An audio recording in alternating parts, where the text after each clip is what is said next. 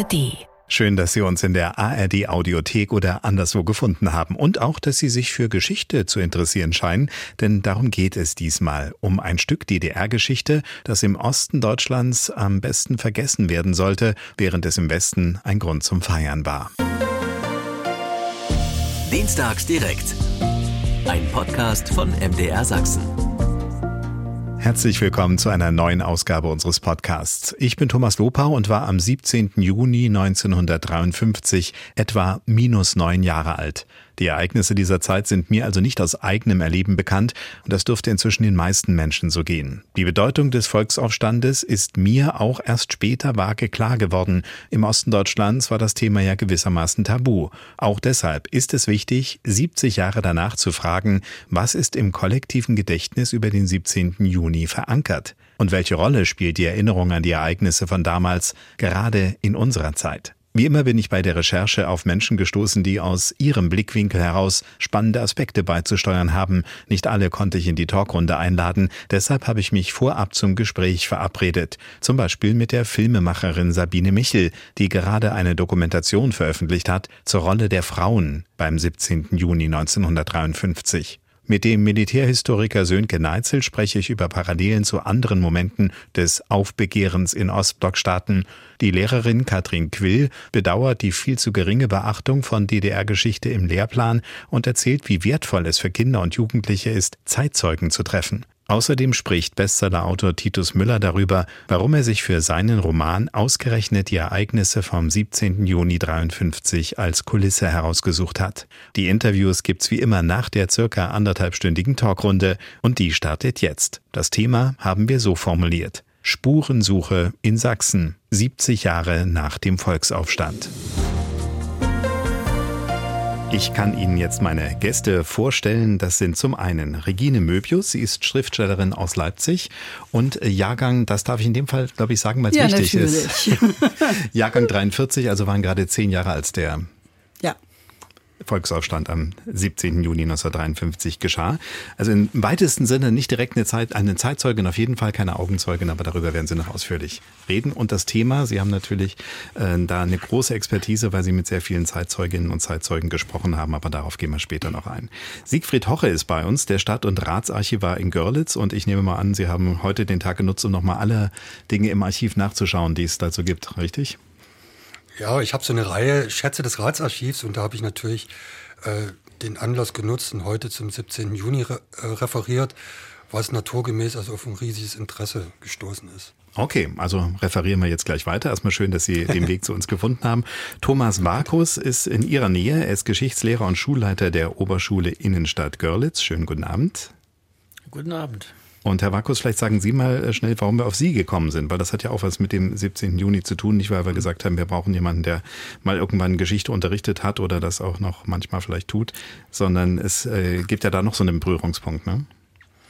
Ja, wir haben uns 2009 am Geschichtswettbewerb äh, beteiligt, Schüler am beruflichen Gymnasium hier in Görlitz und es war ein Literaturkurs und das Thema kann man dort frei bestimmen und wir haben überlegt, was interessiert uns gemeinsam und damals war es der 17. Juni, wo man die Schüler angedockt hat an den Gedichten von Bertolt Brecht oder von den Parteiliedern. Die Partei hat immer recht und dann kamen wir ganz schnell auf Görlitz und wollten bei dem Thema Hellen verehrt, verkannt und vergessen die Leute ins, ins zurückholen in die, in die Gegenwart, die damals hier in Görlitz äh, demonstriert haben, die für ihre Rechte eingestritten haben oder einge, einge, einge, sich eingesetzt haben und Daraus ist dann ein Feature entstanden, mit dem wir uns dann beim Geschichtswettbewerb beteiligt haben und die Schüler haben da sehr erfolgreich abgeschnitten. Wenn Sie auf unsere Internetseite sachsenradio.de geschaut haben vor der Sendung vielleicht, dann haben Sie gesehen, das sind unsere drei Gäste, die ich Ihnen gerade vorgestellt habe, Regine Möbius, Siegfried Haucher und Thomas Vakus. Ich habe aber noch einen weiteren Gast sozusagen ad hoc im Studio und äh, das ist Justin André. Wir sind bei Du. Stellst du dich mal ganz kurz selber vor, was dich mit diesem Thema verbindet? Gerne. Ganz konkret. Bei mir ist es ähm, so, dass ich weit davon entfernt bin, Zeitzeuge zu sein. Also ich bin Volontär hier beim MDR, habe für das Landesfunkhaus Sachsen, also fürs Sachsenradio gearbeitet und weil ich Geschichte studiert habe vor meinem Volontariat, bin ich gefragt worden, ob ich diese Sendung ein bisschen redaktionell betreuen möchte. Fand den 17. Juni schon immer interessant, aber habe jetzt auch nochmal relativ viel Neues auch gelernt. Ja, und äh, so ein bisschen mir quasi äh, bei der Vorbereitung geholfen und dass Herr Hoche und Herr Vakus dabei sind, das war auch, weil der Erstkontakt tatsächlich über Justin kam und ich habe ihm deswegen gesagt, Mensch, wenn er einmal sowieso äh, zuschaut, wie die Sendung hier abläuft, weil das ja für einen Volontär, muss man sagen, Volontär ist jetzt nicht ein Azubi, das wäre jetzt wahrscheinlich nicht nett, aber ist so eine Art, ähm, ja. Was so der Referendar in der Schule ist, das ist der Volontär vielleicht beim Rundfunk. Genau, ja. kennt den Beruf eigentlich schon, braucht aber sozusagen nochmal den Haken dran, damit es dann später in der Vita auch richtig steht, als hat es nicht nur gemacht, sondern auch gelernt. Und äh, da ist dieses Volontariat dann eben das Mittel der Wahl. Und ähm, deswegen habe ich gesagt, Mensch, wenn er sowieso einmal dabei ist und zuguckt, kann man vielleicht auch mal diesen Aspekt, den er eben angesprochen hat, sehr weit vom Geburtsjahrgang weg vom Ereignis, aber trotzdem interessiert daran, was das macht. Und er hat natürlich auch ein paar Dinge gemacht, die wir äh, hier zu Gehör bringen werden. Zum Beispiel mal Kolleginnen und Kollegen aus seiner Pergo, wie man heutzutage so schön sagt, also im ähnlichen Alter, gefragt auf der Straße in der Nähe einer Universität in Dresden, äh, was sie eigentlich mit dem 17. Juni verbinden, was sie darüber noch wissen. Das ist eine sehr gute Frage. Dürfen wir beide sagen, dass wir was mit Geschichte machen in unserem Studium? Oder, oder sollten wir es lieber nicht sagen? Der DDR-Putsch war da, oder? Volksaufstand in der DDR. Ich weiß, dass es die Straße des 17. Junis in Berlin gibt. Bei mir klingelt es auf jeden Fall, aber bei mir klingelt es auch nur. Die Großeltern sagen dann ja, heute vor ein paar Jahren war halt mal ein bisschen Aufstand so. Ein Aufstand, weil die Normleistung der Arbeiter erhöht wurde. Und äh, die hatten dann irgendwann die Schnauze voll. Ja, das ist, glaube ich, ganz, das letzte zumindest ganz gut zusammengefasst. Herr Hoche, wie sehen Sie es? Ja, es, die, die Normerhöhungen waren sicherlich äh, der Tropfen auf den heißen Stein, da war vieles zusammengekommen. Also das ist etwas komplexer. ja, genau. Wir werden auf jeden da. Fall die, die Komplexität uns noch ein bisschen genauer anschauen. Das ist äh, versprochen. Ähm, wir haben jetzt schon gesagt, wie Sie beruflich damit zu tun haben. Ich gebe jetzt erstmal außer Frau Möbius tatsächlich, ist glaube ich keiner von uns in dem Alter, dass er sagt, ja, 53, ich kann mich erinnern, richtig? Korrekt. Ja, korrekt. Also bei mir waren es minus neun Jahre. Das äh, heißt also, und ähm, darauf werden wir ja dann noch kommen, es war auch tatsächlich so ein Datum, von dem ich irgendwie mal was gehört hatte, aber womit ich lange, lange gar nichts verbunden habe. Das ist wahrscheinlich, für vielen geht das so, die in der DDR sozialisiert sind und dort jung waren, dass man eben mit diesem Datum mehr oder weniger, wenn überhaupt, dann nur aus Versehen in Verbindung kam. Ähm, Herr Vakus, wie ist es bei Ihnen natürlich als Geschichtslehrer? Hatten Sie den Stoff ja logischerweise mal irgendwann. Um, als Sie dann dieses Projekt mit, der, mit den Berufsschülerinnen und Berufsschülern gemacht haben, war das für Sie auch so ein bisschen so ein Erweckungserlebnis, dass Sie plötzlich auf ein Thema kamen, was bei Ihnen auch ausgeblendet war? Also 2009, 2008 war das nicht mehr ausgeblendet. Da war es hm. bewusst einfach durch das Studium durch die eigenen Interessen hier zu, Dinge zu erforschen. Aber in der DDR-Zeit, ich bin 1988 bis zur 10. Klasse gegangen, auch beim im Abitur zwei Jahre, war das kein Thema der 17. Juni. Aber dann beim Studium und natürlich dann durch eigene Interessen hat sich das Thema dann herausgearbeitet und dann war es mit dabei. Und das, was wir jetzt gerade von den Studenten gehört haben, ist genau das, was wichtig ist, dass man den 17. Juni da stärker in, wieder in den Fokus zieht oder rückt, damit eben nicht nur daran erinnert wird, da war irgendetwas, sondern wirklich ein Aufstand. Wenn man daran denkt, in der alten Bundesrepublik war das ein Feiertag, ein Nationalfeiertag, den die westdeutsche Bevölkerung nutzte, um einen schönen Tag zu machen und eigentlich gar kein Bewusstsein hatte, was da in der DDR passiert ist. Ja, das war für mich auch so die, die grobe kurze Zusammenfassung in der DDR tabuisiert und im Westen gefeiert. Das war so ein bisschen für mich so die, wenn ich in den Rückspiegel gucke. Ne? Also ich bin Jahrgang 62.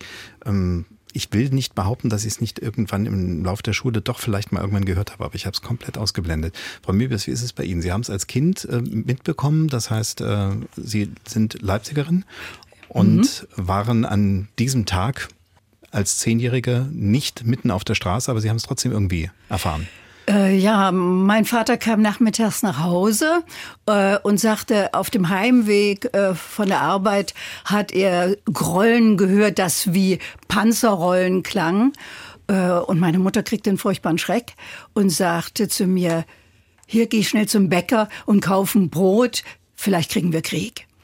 Und äh, man muss da äh, natürlich in Betracht ziehen, dass der Krieg acht Jahre vorbei war und äh, für alle noch gegenwärtig, für die Eltern, für die Großeltern äh, war er total nah und natürlich auch äh, das Rollen der Panzer als Geräusch äh, war noch total gegenwärtig. Und mein Vater sagte, so schlimm wird es nicht. Auf dem Markt, auf dem Leipziger Marktplatz, da stand ein großer Pavillon der Nationalen Front, der brennt. Und wenn der Pavillon brennt, wird sich bald etwas ändern. Also äh, da gab es so eine Hoffnung, äh, wenn das Volk wagt, diesen Pavillon äh, anzubrennen, äh, dann ist so eine Kraft da, so eine starke Kraft, äh, die wird äh, wirklich etwas bewegen können. Ja, es war ja auch ähm, so, ich habe in Ihrem Buch, vielleicht müssen wir mal über das Buch ganz kurz zumindest mal anreißend erstmal reden. Panzer gegen die Freiheit ist jetzt ein Buch, was 20 Jahre auf dem Markt ist, was ja. zum 50. Jahrestag erschienen ist. Äh, das ist jetzt kein Roman, sondern was ist es? Äh, ich habe vor dem 50. Jahrestag, und zwar aus dem eigenen Bedürfnis heraus, ja zu DDR-Zeiten weder in der Schule noch in der Öffentlichkeit wirklich eine Diskussion zum äh, 17. Juni erlebt zu haben. Ich dachte, jetzt ist der Zeitpunkt gekommen. Es ist ein rundes Jubiläum Jubiläum, jetzt muss was gemacht werden. Und habe mich mit einigen in der Stadt verbündet, habe äh, Zeitzeugen aufgesucht, äh, verschiedene Medien haben wir geholfen, äh, Zeitzeugen ausfindig zu machen. Und dann bin ich durchs Land gereist mit einer Fotografin, Frau Waldeck, die den größten Teil der Fotos in diesem Buch gemacht hat. Äh, und dann haben wir die Zeitzeugen aufgesucht, die natürlich alle auch schon älter, die Studenten waren zu der Zeit Oberschüler, Arbeiter. Und etwas ganz Verrücktes habe ich erlebt. Nämlich, dass selbst nach 50 Jahren Leute noch nicht darüber sprechen wollten und konnten und ihnen die Stimme versagt hat in der Erinnerung. Und das, das hätte ich überhaupt nicht für möglich gehalten, dass nach 50 Jahren äh, und das bei Zeitzeugen, die sowohl äh, noch in der DDR als auch in Westdeutschland lebten. Ja, also einige von denen, ich habe äh, die meisten der Porträts, kann man ja. ja. fast sagen, zumindest dieses Tages oder dieser Ereignis drumherum gelesen. Die, äh, sehr viele von ihnen sind ja dann, haben die Gelegenheit genutzt und gesagt, jetzt ist äh, so, wie hier reagiert wurde, ist das nicht mehr mein Land, ich gehe jetzt. Ne? Gibt es ja. also einige, die ja. genau das gesagt haben und dadurch sich dann in Sicherheit gebracht haben. Oft äh, waren das auch Menschen, die tatsächlich aufgrund äh, der Teilnahme oder der mehr oder weniger Teilnahme dann äh, verfolgt wurden, Strafverfolgung mhm. hatten, zum Teil in Gefängnis saßen. Also da merkt man, äh, ja, das hat nicht nur diese Biografie einschneidend verändert, sondern wirklich eine ganze Gesellschaft eigentlich. Ne? Ja. Und verrückt war bei der Arbeit äh, an den Porträts, äh, hätte ich natürlich sehr gerne auch äh, vors Mikrofon äh, Leute bekommen, äh, die damals durchaus äh, die andere Seite vertreten haben und bei den Inhaftierungen dabei gewesen sind, teilweise im Gefängnis gearbeitet haben. Und da habe ich keinen gefunden. Keiner wollte. Ich hatte verschiedene Namen, jeder hat sich gewehrt und verwehrt. Okay.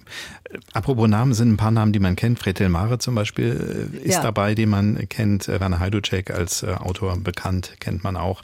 Und ähm, ja, es sind noch ein paar andere, aber wir werden vielleicht noch so auf die ein oder andere ja, Anekdote ist das falsche Wort, aber es gibt ja eben doch ähm, dabei, ich habe also wirklich mit Interesse gesehen, wie manchmal auch merkwürdig äh, Leben funktioniert. Ne? Dass man, also es gibt diesen einen Fall, wo ähm, das trojanische Pferd eine Rolle spielt. Vielleicht können Sie das mal ganz kurz sagen. Da war einer dabei, der ist mitgelaufen, viele sind ja dann mitgelaufen äh, bei diesen Arbeiterzügen, die dann plötzlich aus den Betrieben Richtung Innenstadt irgendwo marschierten. In eigentlich fast allen Städten war das ähnlich. Und äh, der dann plötzlich gemerkt hat, Tuch, äh, jetzt ist Ausgangssperre, jetzt verstecken wir uns. Ja, es, natürlich war bei vielen nur Neugier. Hm.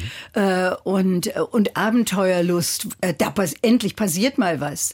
Äh, wobei natürlich nicht der wirklich politische Kern klein geredet werden darf. Nein, der war der Auslöser, aber ja. es sind eben viele, die dann gesagt haben, hey, jetzt ja, ergreifen wir diese schon. Eigentlich ja 89 zum Teil ähnlich, ne? dass auch viele gesagt haben, oh, jetzt gehen jetzt plötzlich Leute auf die Straße, jetzt gehen wir auch. Vorher ja. haben wir es einfach nicht getan. Ja, 89 war es ja so, dass äh, in den ersten Wochen, äh, sagen wir mal bis zum Mauerfall, äh, wirklich politisch motivierte Leute äh, um den Ring gelaufen sind, während dann ja doch sehr die Sehnsucht nach der D-Mark äh, und äh, all der Dinge, die auch verlockend äh, propagiert worden sind, eine Rolle gespielt haben. Äh, mir ist es zum Beispiel so gegangen, dass ich äh, Anfang Januar, äh, als ich mit meinem Mann äh, über eine politische Situation sprach, äh, die ich schon ziemlich problematisch fand, sich äh, einer vor mir umdreht und sagte, halt die Schnauze, du blöde Kuh. Also da, da ist dann sind also auch ganz andere Leute mitgelaufen. Okay. Das ist nicht die Mehrheit gewesen, aber es war so. Genau. Und das war äh, sicherlich, wir wissen es nicht, weil wir nicht äh, selbst dabei waren, aber bei 53 war das wahrscheinlich eine nicht so große Zahl, weil es ja. ja. auch so rasant schnell ging. Spurensuche in Sachsen 70 Jahre nach dem Volksaufstand haben wir sie genannt. Wir reden über den 17. Juni 1953, speziell natürlich, was die Situation in Sachsen angeht. Und ich bin im Gespräch mit Regine Möbius, Schriftstellerin aus Leipzig, mit Thomas Markus, er ist Schulleiter der Oberschule in Stadt Görlitz, hat äh, vor Jahren mal ein Projekt angeschoben und ist auch heute noch interessiert daran und mit seinen Mitarbeiterinnen in der Schule. Da geht er auch dieses Thema immer wieder an. Und Siegfried Hoche ist bei uns Ratsarchivar aus Görlitz. Und Herr Hoche, ich hatte es eben schon gesagt, äh, Görlitz war ja so ein bisschen so eine besondere Situation. Wir haben auch eins noch gar nicht richtig gemacht, merke ich. Ich bin tatsächlich durch die Vorbereitung in der Sendung jetzt auch schon so im Thema drin. Wir müssten vielleicht noch mal so ein bisschen sagen, was waren denn die ähm, Gründe oder zumindest was kann man als Gründe anführen, dass es A zu diesem Aufstand kam und dann, wie war der Ablauf in Görlitz so im, im Schnelldurchlauf? Mhm. Naja, dann könnte man die allgemeine DDR-Geschichte natürlich nehmen, die Ereignisse 1953 im ersten Halbjahr. Da sehen Sie eben die, dieser Ausbau der Schwerindustrie, bevor der neue Kurs kommt, der äh, auf Kosten tatsächlich der Lebensumstände der Menschen ja geht, weil man eben äh, Konsumgüter, äh, Lebensmittelversorgung und so weiter da eben nicht entsprechend bediente. Also da war die Not groß, die Löhne waren sehr gering. 312 äh, Mark etwa verdiente man im Durchschnitt zu dieser Zeit, das war so sehr wenig. Die HO-Preise waren erhöht worden und da gab es eine ganze Reihe von Maßnahmen. Äh, die Erhöhung der Norm waren dann eigentlich von Berlin beginnend vielleicht, na der Tropfen auf den heißen Stein. Das muss man so sagen. In Görlitz kamen tatsächlich einige Spezifika dazu, was es besonders macht, also auch dann die Forderungen der Streikenden etwa, die sich unterscheiden von denen äh, sonst in der DDR. Und das hängt sehr zusammen mit dem Jahr 45 und der Teilung der Stadt, die ja tatsächlich ja nahezu wirklich eine Teilung gewesen ist, äh, wo man die Oststadt verliert, das heutige Skorzelec, mit damals über 8000 Einwohnern. Äh, man hat eine Stadtbevölkerung mit einem Mal in der Stadt von mit über 100.000 Einwohnern. Man ist tatsächlich in der DDR die Stadt der Vertriebenen, die äh, 37,5 Prozent der Stadtbevölkerung ausmachten. Also Leipzig hatte 12,3 Prozent Vertriebene. Da sehen Sie also gewaltige Zahlen, womit eine gigantische Wohnungsnot einhergeht. Also 8,1 Quadratmeter äh, Wohnfläche pro Kopf. Wir haben äh, in Bürgerhäusern Wohnungen mit vier, sechs, acht Familien die, die, die sich teilten, die eigentlich für ein oder zwei Familien gedacht waren.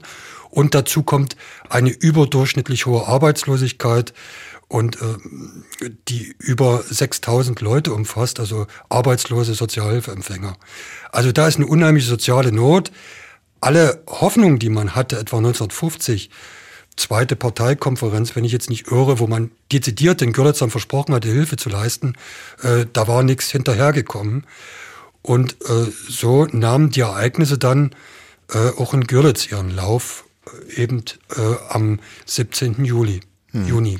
Und am 16. Juni, am Tag davor, war ja in Berlin, mhm. waren die Arbeiter, die an der Stadienallee gebaut haben, das erste Mal äh, losgegangen, haben sich beschwert. Da ging es hauptsächlich um diese Normerhöhung in erster Linie. Also zumindest wurde das äh, programmiert und dann eben auch über die generelle Unzufriedenheit. Und da sagen Sie jetzt in Görlitz war es eben nochmal besonders, weil es A sehr prekär war und B eben auch das große Ganze, glaube ich, eher noch in Frage gestellt mhm. wurde als nur diese Normen. Ne? Genau so ist es. Das kommt dazu. Ähm, was ich auch nicht erwähnt hatte jetzt, das wäre auch wichtig zu wissen, bei den Spezifika, die Kirchen spielen eine ganz große Rolle. Also die evangelische Kirche, Bistum äh, unter dem Bischof Hornig und dem Oberkonsistorialrat Frenkel, oh Gott, und äh, auch der, die Erzbisch das erzbischöfliche Ordinat, Ordinariat des Erzbistums Breslau, was es in Görlitz gibt. Also die haben erheblichen Einfluss gehabt, also bei den Menschen und wurden heftig bekämpft äh, durch das DDR-Regime. Also das kommt in Görlitz dazu. Also die Not ist hier besonders groß und äh, so kommt es dazu, dass, dass man also über den Rias vor allen Dingen mh, hm, von den Ereignissen in Berlin erfährt. Und naja, die Leute sind früh am 17. Juni zur Schicht gegangen in den Großbetrieben. Man hat aufgeregt diskutiert, was da los ist. Und äh, dann kommt es zu Arbeitsniederlegung und wirklich völlig spontan äh, zu sternförmigen Märschen in das Stadtzentrum auf den Leninplatz, den Obermarkt, wie er heute wieder heißt, äh, wo es zu einer Demo kommt. Und da fasst man eigentlich, wenn man es kurz nimmt, na, die Forderung schon nach wenigen Stunden zusammen, die man da hebt. Also eine Aussage eines der führenden Leute, auch Otto Kamens, eines Architekten, wir wollen nur noch eins wissen, dass wir freie Menschen sind. Oder der äh, äh, Waggonbauschlosser Gierig fragt den Oberbürgermeister Willi Ehrlich, der übrigens auf dem Platz anwesend ist, wann wird die Oder-Neiße-Grenze aufgehoben? Wann wird die kasernierte Volkspolizei aufgelöst? Wann tritt die Regierung zurück? Wann finden freie Wahlen statt? Wann werden die HO-Preise beseitigt? Also sofort äh, neben den ökonomischen Forderungen nach, nach ökonomischen Verbesserungen auch politische. Und das Interessante ist vielleicht auch noch zu bemerken, das hat sich dann vor allen Dingen auch bei den Verhaftungen gezeigt und so weiter, die dann später kommen. Ähm, in Görlitz na, hat das, das DDR-Narrativ ad absurdum geführt von dem faschistischen Putsch, der aus West-Berlin gesteuert wurde. Äh, unter den Leuten, die, also die, die wir hier finden, sind alle sozialen Schichten, also von Kulturschafften bis hin zu den Arbeitern, äh, die Intelligenz, äh, junge, alte Leute äh, auf den Straßen und aktiv. Also das ist tatsächlich im Sinne des Wortes ein Volksaufstand gewesen, ja. der dann ganz schnell noch um eine Mittagszeit äh, zum Sieg führt, weil man, naja, alle öffentlichen Gebäude, alle Gebäude der Staatsmacht tatsächlich mehr oder minder friedlich besetzte, die politischen Gefangenen der Haftanstalten äh, befreit hat. Also das war Mm, und das Ganze lief weitgehend unblutig ab. Also hier gibt es so quasi so ein paar Parallelen zur friedlichen Revolution ja. äh, 1989. Ja, ein Punkt ist, mhm, Herr Barkes. Ein Punkt ist sicherlich auch diese angesprochene Heterogenität der Stadtbevölkerung oder der Gesellschaft zum damaligen Zeitpunkt. Wenn man an die Vertriebenen denkt, meine eigene Familie väterlicherseits kommt aus Schlesien, stammt aus Schlesien, musste auf den Treck gehen und man ist ganz bewusst, die Großeltern sind ganz bewusst in Görlitz stehen geblieben ja. und haben gewartet darauf, äh, was passiert eigentlich? Jetzt kann man zurück in die Heimat. Man muss sich vorstellen, viele hatten dort eine eigene Landwirtschaft, hatten einen eigenen Betrieb und haben natürlich eine Hoffnung gehabt, dass es vielleicht wieder zurückgehen kann. 1950, Horror hat es angesprochen, oder eine erste Friedensgrenze war für viele dann das klare Signal, hier wird eigentlich eine, eine Grenze geschlossen, wir kommen da nie wieder zurück. Das hat für Frustration gesorgt und hat natürlich dann auch sozusagen das Bild des Sozialismus, bei dem man aufbauen wollte, stark beeinflusst, weil man das nicht glauben konnte, weil man ja selber tätig war und sah jetzt, wie Sozialismus funktioniert. Ja, Reparationszahlungen an die Sowjetunion etc. führte ja auch zu einer Verschiebung dieses Bildes. Und dann haben natürlich die Leute hinterfragt, äh, ist das wirklich der bessere oder der neue Kurs und der, der bessere Weg in eine Gesellschaft? Und die einen, die weitergezogen sind, das waren die Jungen. Wenn ich an meinen Onkel denke, der ist dann in den Westen gegangen und der Großvater hat die Hoffnung gehabt, seinen alten, seinen alten Besitz wieder in Betrieb mhm. nehmen zu können. Und das führte natürlich dann immer zu Diskussionen im Familienkreis. Ja. Und dann kommt natürlich auch die Bindung in den katholischen Raum hinein und die Rolle der Kirche. Möchte mal so ein paar Fäden aufgreifen, die wir jetzt äh, schon alle mitgehabt haben, auch um so noch ein bisschen im Kopf zu sortieren. Also das eine, was Sie jetzt sagen, ist oft äh, spannend, weil wir haben so diese unterschiedlichen äh, ja, Geschwindigkeiten quasi. Wir haben auf der einen Seite natürlich ganz klar, was im Westen passierte, war völlig anders als was im Osten passierte. Auf der einen Seite haben wir Konsumstreben ähm, und ähm, ja auch schon so eine Art blühende Landschaften, die damals entstehen. Auf der anderen Seite haben wir die Reparationszahlung und diesen Mangel und diese Not. Ähm, und dann eben auf der politischen Ebene auch, dass man ja sich erhofft hat, es entsteht ein neuer Staat, der wirklich besser für alle ist. Und dann merkt man plötzlich, huch, nee, das ist doch wieder so ein Staat, der für einige sehr linientreue SED-Leute äh, offenbar so war, aber die, die eigentlich gesagt haben, wir haben unseren Karl Marx und unseren Friedrich Engels gelesen, die haben das alles nicht wiedergefunden. Und äh, ich guck mal rüber äh, zu Frau Möbius, weil in ihrem Buch habe ich eine Stelle gefunden, wo ich das sehr symptomatisch fand, dass da nämlich zum Beispiel äh, unterschiedliche Bilder geschändet wurden. Ne? Also die Ulbricht-Bilder flogen raus und äh, auch die Stalin-Bilder flogen raus, aber Marx und Engels zum Beispiel oder Thielmann wurde nicht angefasst. Äh, ja, natürlich. Äh, dass Stalin rausflog, war äh, selbstverständlich, kann man sagen. Der war gerade gestorben. Der ne? wollte ich gerade sagen, der war ja am 5. März gestorben. Und äh, mit dem Tod Stalins äh, verband sich eine große Hoffnung, äh, dass der Kurs liberaler wird. Man äh, muss sich vergegenwärtigen, äh, dass Stalin ja verherrlicht wurde. Zum Beispiel hatte überall er den Kosenamen Väterchen Stalin, unser Väterchen. Und äh, wer dann als Stalin starb, zum Beispiel in der Kneipe sagte, Gott sei Dank ist er tot, der wanderte acht bis zehn Jahre ins Zuchthaus. Also äh, das erfüllte sich nicht. Die Hoffnung, äh, dass es zu einer Liberalisierung kommt äh, nach dem Tod Stalins, diese Hoffnung erfüllt sich nicht. Und das steigert natürlich nochmal die Verbitterung der Leute. Hm. Und einige sagen dann eben, wir haben doch aber selber gelesen, wie es sein kann. Also sprich, ja, natürlich. Marx und wollen eigentlich diesen Sozialismus, wie wir ihn denken. Und plötzlich wird er eben anders gemacht. Und dann haben wir auch vorhin gar nicht gesagt, die Panzer, die Sie äh, selbst nicht gehört haben, aber die der Vater gehört hat, das waren ja keine DDR-Panzer. Nein, es, es waren äh, Russenpanzer. Äh, und da ist natürlich sofort die Erinnerung äh, an 45. Ja. Äh, in einem Porträt, Horst Drescher ist ein Schriftsteller, war ein Schriftsteller in Leipzig, der beginnt sein Gespräch damit, dass er diese Panzer rollen hört und alles wieder für ihn wach wird, äh, was acht Jahre zuvor wirklich zur Katastrophe geführt hat. Soll ich Ihnen sagen, wie mir das erste Mal der 17. Juni wieder so als äh, junger Erwachsener begegnet mhm. ist, als ich in Leipzig, nähe der Pinguin-Eisbar am alten ja. Rathaus, mal auf den äh, Fußboden geguckt habe und gedacht habe, was ist denn das für ein merkwürdiges Stückchen Pflaster, was ja. hier drin ist? Da sind Kettenspuren. Ne? Ja. Was, was ist das äh, für ein Erinnerungsstück? Äh, ja, diese Erinnerungsstücke gibt es an unterschiedlichen Stellen in Leipzig. Äh, es gibt also auch auf dem äh, Südfriedhof Erinnerungsblöcke und Mahnmale. Aber viel wichtiger als diese Erinnerungsstücke, die irgendwo auf einem Pflaster sind, äh, ist ja, dass die Erinnerung wachgehalten wird an das ja. Eigentliche. Und da werden wir ja sicher noch drüber sprechen. Erinnerungskultur ja. auf jeden Fall soll auch ein, ein großes Thema sein. Ähm, ja, was äh, mir noch äh, wichtig ist, Rias wurde eben angesprochen von Herrn Hoche, äh, Rundfunk im amerikanischen Sektor, war ja im Prinzip, wir hatten ja noch nicht heutzutage soziale Medien, äh, Mails, äh, Telefone auch nicht, die man tragen konnte. Das heißt, dass sich das so, wie es eben von Herrn Hoche auch gesagt wurde, so sternförmig plötzlich so ein Marsch bildete und daraus dann einem später ja diese äh, Story ge, äh, gesponnen wurde, das wäre alles von langer Hand und von faschistischen westlichen Kreisen vorbereitet gewesen. Ähm, das erscheint erscheint erst wirklich aus der heutigen Zeit so merkwürdig, dass da plötzlich das in mehreren Städten ähnlich aufflammte. Wie, wie lässt sich sowas eigentlich erklären? Äh, ja, natürlich, der Rias saß ja in West-Berlin. Und in mhm. Berlin begann es, äh, und äh, da kann man eins und eins zusammenzählen, äh, dass natürlich äh, auch äh, immer im östlichen Teil Berlins äh, Informationen gesammelt wurden und die natürlich sofort übers Land. Und der Rias wurde dort, wo er zu hören war, wurde er gehört.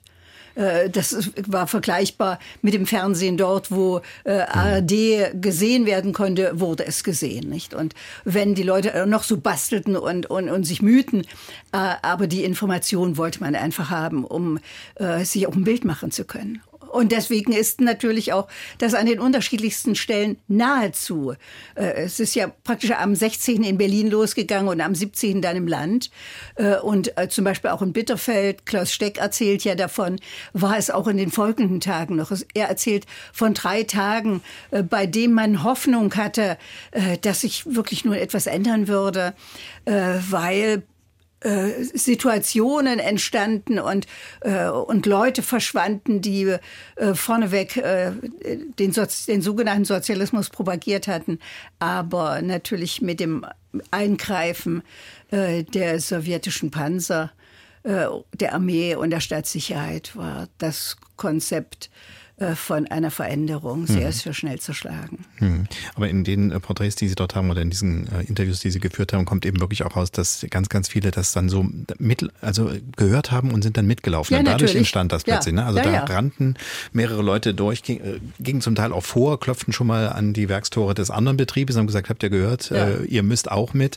Zum Teil wollte das dann, äh, sollte das verhindert werden, ging aber nicht. Und äh, weil Sie jetzt schon gesagt haben, wir haben ja nicht nur Görlitz, über das wir schon gesprochen haben, Berlin, wo immer so der Fokus drauf ist. Wir haben äh, Leipzig natürlich. Es gibt äh, den Schauplatz Halle an der Saale, wo mhm. auch relativ äh, viel passiert ist. Und da habe ich nachher noch ein Gespräch mit Titus Müller, einem Romanautor, der das Buch Der Tag X ist jetzt in der heutigen Zeit ein bisschen merkwürdig, weil wir gerade den Tag X wieder neu genannt haben ja. für etwas, was damit gar nichts zu tun mhm. hat. Aber so wurde er in der DDR dann später bezeichnet als ja. Tag X, dass man äh, eben nicht dort irgendwie mhm. Volksaufstand sagen musste. Man hat dann eben einfach so einen mehr oder weniger neutralen Namen versucht zu finden, um das so in die Ecke zu stellen. Und äh, da wird zum Beispiel äh, die Geschichte von Menschen in Berlin und in Halle erzählt, äh, beruhend auf realen Vorbildern mhm. auch tatsächlich. Da sind wir dann nachher noch im Gespräch. Ja, also wie das so mit der Aufarbeitung ist, Frau Möbel sagte eben ja schon, das Wort Erinnerungskultur müssten wir uns noch äh, mal in, vergegenwärtigen, wie es in der Schule ausschaut. Und Thomas Vakus auch in der Oberschule Innenstadt Görlitz, er ist dort der Schulleiter und ich hatte Sie vorhin als Geschichtslehrer angekündigt, das ist richtig, ne? Sie haben Geschichte ist eins der Fächer, die Sie unterrichtet haben früher auch. Geschichte oder? und Deutsch. Hm. Geschichte und Deutsch. Ja, das passt ja, weil ja auch gerade im Deutschunterricht hat man natürlich auch ähm, in gewisser Weise eine, ähm, eine Möglichkeit gehabt, das Thema aufzugreifen, wenn es im Geschichtslehrbuch zu kurz gekommen ist, richtig? Ich sehe nämlich das zufällig, dass bei Frau Möbius auch äh, ein Buch auf dem Tisch liegt. Äh, da ist der Erich Löst da, ne? ich weiß von Erik Neutsch mhm. gibt es auch was. Erich Löst, ist das das fünf Tage im Juni? Ist das nie? Wie heißt Nein, äh, äh, das äh, Buch von Erich Löst heißt Sommer. Ich kriege den Titel jetzt nicht zusammen. Ja. Der wird sicher irgendwann im Laufe der Sendung wieder in meinem Kopf erscheinen. Aber Erich Löst hat in diesem Buch, das ist für mich auch das eigentlich Wichtigste von Erich Löst, durch die Erde ein Riss. Es ist ein autobiografisches Buch. Sommergewitter. Danke. Äh, und da schreibt er auch über diesen Mittwoch, den 17. Juni. Äh, er ist an diesem Tag nach Berlin in den Verband gefahren und, und, und, kommt so ganz langsam in das Geschehen und sieht unterwegs vom Zug schon die Panzer und erlebt dann in Berlin das Chaos äh, und, und, und die Angst und die Unsicherheit, also oft der Verbandsfunktionäre. Und das, Erich Löst hat sich sehr mit dem 17. Juni beschäftigt. Das ist auch etwas, was uns beide sehr verbunden hat. Äh, ich habe ja intensiv mit ihm zusammengearbeitet und über ihn zwei Bücher geschrieben, über ihn als äh, Kulturpolitiker und als politischen Menschen. Äh, und für ihn war es auch wichtig, dass der 17. Juni wirklich in Erinnerung bleibt. Das war für ihn auch der Grund, das Sommergewitter zu schreiben. Und er hat auch ein Filmdrehbuch, das ja. äh, dann verfilmt wurde. Und die fünf Tage im Juni, die hatte ich eben auch falsch verortet, die gehören zum Stephanheim. Ja. Das insofern, also ich meinte nur, ähm, ja. jetzt bin ich wieder bei Herrn Vakus, wir haben äh, natürlich auch über den Deutschunterricht die Möglichkeit gehabt, uns diesem Thema zu nähern. Ne? Genau, das ist ja das Thema, was Schule umtreibt. Wie viel Zeit habe ich für welche Themen? Ja, wenn ich in Lehrpläne schaue, steht der 17. Juni drin in der Klassenstufe 9 als Thema DDR-Geschichte und die Frage ist dann, wie kann man verschiedene Fächer miteinander verbinden? Ich denke, das ist eine Aufgabe, die Schule hat, äh, Schüler Themen anzubieten, wo man dann gemeinsam aus verschiedenen Blickwinkeln schaut. Weil mit zwei Stunden Geschichte von der fünften bis zur zehnten Klasse können sie zwar die Chronologie erfassen, aber wenn es darum geht, äh, Menschenschicksale sich anzuschauen, wenn man bestimmte Motivationen von Menschen sieht, Dinge zu tun, wie am 17. Juni, dann braucht man mehr Zeit, weil dann muss man in die Biografie einsteigen, dann muss man schauen, wo kommt derjenige her, was hat ihn da bewegt und da kann es eine Möglichkeit sein, äh, Fächer verbindend zu arbeiten, in Projekten zu arbeiten, um dann herauszuarbeiten, äh, was da passiert ist, um dann die Bezüge herzustellen in dem Gesamtkontext von Veränderung in der Gesellschaft. Ja, das ist eine, eine Aufgabe von Schule und noch eine Herausforderung von Schule, weil wir haben es ja bei den Studenten gemerkt, äh, am Ende wenn das Leben weitergeht und man sich für andere Dinge entscheidet, dann was bleibt dann eng, was bleibt, was bleibt übrig vom vom Unterricht. Und ich denke, mhm. das, was meine Erfahrung ist, wenn Schüler mit Zeitzeugen konfrontiert werden, wenn sie mit ganz konkreten Biografien sich auseinander, mit ganz konkreten Biografien auseinandersetzen, das bleibt. Weil da haben Menschen ihre Gefühle offenbart, haben gezeigt, was ihre Motive waren. Und das bewegt die Schüler, das erfasst sie und das merken sie sich. Das hat es damals in dem Projekt gezeigt. Wir hatten aufgerufen, wir Sächsische Zeitung. Damals war das Internet noch nicht das Medium, um Zeitzeugen zu finden. Es hatten sich dann zwei Herren gemeldet, die im Baujahr 1938 waren, also auch ziemlich jung.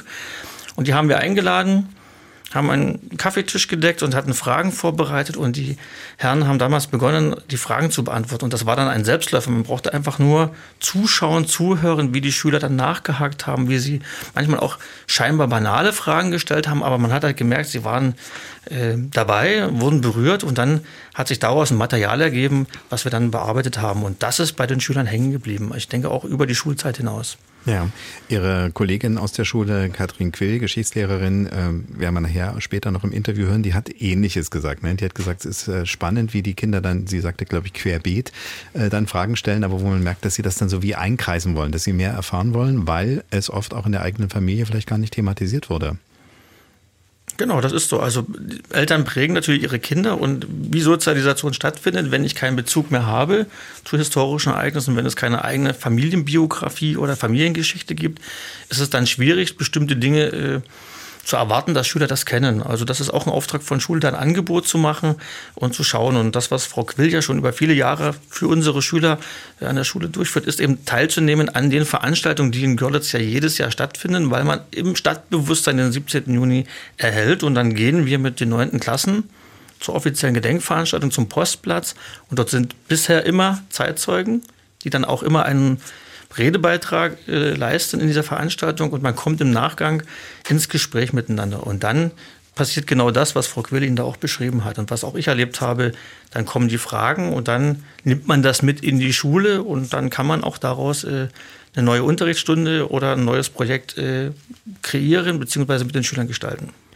Von denjenigen, die damals in dem Projekt 2009 mit involviert waren, haben Sie da noch zu irgendjemandem Kontakt? Ist das noch irgendein Thema oder ist das mehr oder weniger jetzt tatsächlich wie so ein altes äh, Album, wo man nochmal reinblättert, so eine Erinnerung? Oder hat das noch eine Relevanz? Also in Vorbereitung der Sendung habe ich natürlich nochmal reingeschaut, habe nee. mir nochmal die Bilder angeschaut, aber das ist ja jetzt auch schon über ein Jahrzehnt her und die Schüler am beruflichen Gymnasium haben sich auch in alle Winde äh, zerstreut, sodass also jetzt kein direkter Kontakt mehr besteht. Aber ich glaube schon, dass da eine Langzeitwirkung erhalten geblieben ist. Hm.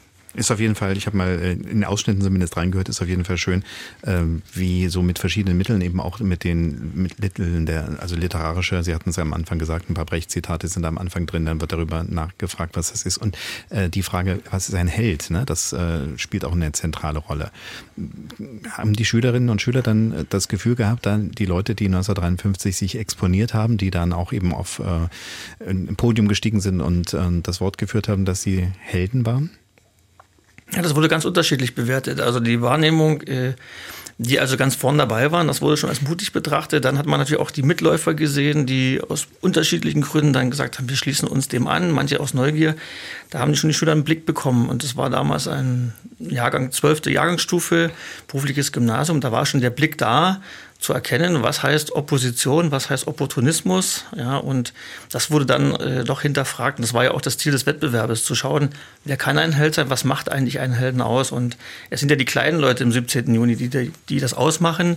Ja, und gerade das, was Sie vorhin sagten, äh, wie hat das begonnen? Es war der Druck in der Gesellschaft war so immens hoch geworden, dass also dann dieses, dieser 17. Juni an verschiedenen Orten äh, eskalierte in Anführungszeichen äh, und die Menschen gesagt haben, jetzt müssen wir die Chance nutzen.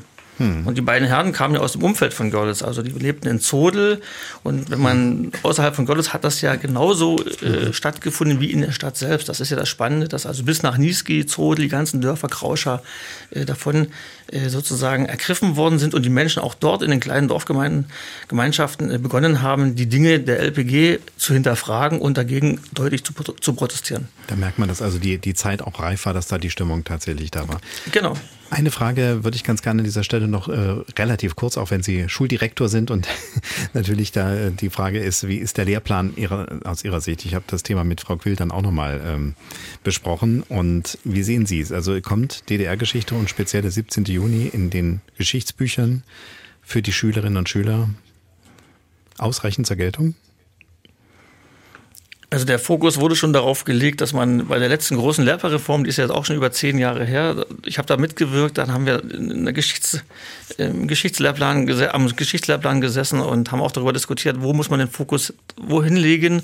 Und dann waren wir uns einig, man muss in das 19., 20. Jahrhundert hineingehen, weil da waren die großen Veränderungen, waren die großen äh, Zeitenwenden, wie wir heute sagen, äh, sind dort passiert. Und dort wurden natürlich auch die Grund- und Menschenrechte definiert und die Systeme, die sich entwickelt haben. Und wir haben damals mit den Geschichtskollegen in Sachsen dann ja den Lehrplan vorgestellt, haben viel Kritik geerntet für äh, Aufhebung des chronologischen Prinzips, ja, was vielen wichtig war, weil man sagt, man muss ja von der Urgeschichte bis in die Gegenwart alles kennen. Und die Frage war, was muss man davon kennen und wie intensiv muss man bestimmte Dinge haben? Und was ich vorhin schon sagte, ich denke, wenn man die Menschen zu Wort kommen lässt im Geschichtsunterricht, wenn man die Gedichte eines Bertolt Brechts äh, rezitieren lässt, wenn man das Lied äh, die Partei, die Partei hat immer recht mit den Schülern analysiert, dann kommt man ganz schnell zu dem Punkt, äh, was da äh, mit Menschen gemacht und passiert in der Geschichte. Und ich denke, das ist vielleicht äh, der Auftrag, den auch ein Geschichtsunterricht hat. Ja, wir haben äh, auch mal bei der Straßenumfrage gefragt, wie das Thema eigentlich, wie äh, ja den Menschen, den jungen Menschen in der Schule begegnet ist. Das ist dabei übrigens rausgekommen. Meins kommt aus der Schule, aber tatsächlich Deutschunterricht, nicht aus dem Geschichtsunterricht. Es war meistens keine Zeit mehr am Ende des Schuljahres, sodass dann einfach weggeschnitten wurde. Also von Aufständen und so weiter haben wir wenig mitbekommen. Wir wissen, es gab die DDR und wir wissen, die gab es irgendwann nicht mehr. Mehr wissen wir nie. Na, wir hatten halt den Ost-West-Konflikt durchgenommen. Dann hatten wir es mal aus der westdeutschen Perspektive so ein bisschen gehabt und halt was im Osten so alles passiert ist. Und da kam dann halt der 17. Juni auch mal kurz zur Sprache. Also im Unterricht wurde es ein bisschen, sage ich mal, totgeschwingt. Es ging mehr um die Nazi-Zeit. DDR wurde zum Schluss so ein bisschen abgespeist. Einfach so, ich glaube, einen Monat behandelt und dann war es auch vorbei und war auch nicht präsent in den Abi-Prüfungen. Ja, da kommt also so ein bisschen raus, äh, ja, war dann so ein bisschen gerne mal die äh, Wegschneidemasse, wenn die Zeit nicht mehr reichte. Ich frage mal nochmal in so einer Runde, wir sind ja neben unseren drei Gästen haben wir ja Justin André mit bei uns, der als Volontär gerade hier in der Redaktion war, in der Vorbereitung mit involviert war und der auch übrigens äh, auf der Straße gefragt hat für uns, aber selber sozialisiert ist eben nicht in der DDR, sondern äh, in Schleswig-Holstein. In Schleswig-Holstein.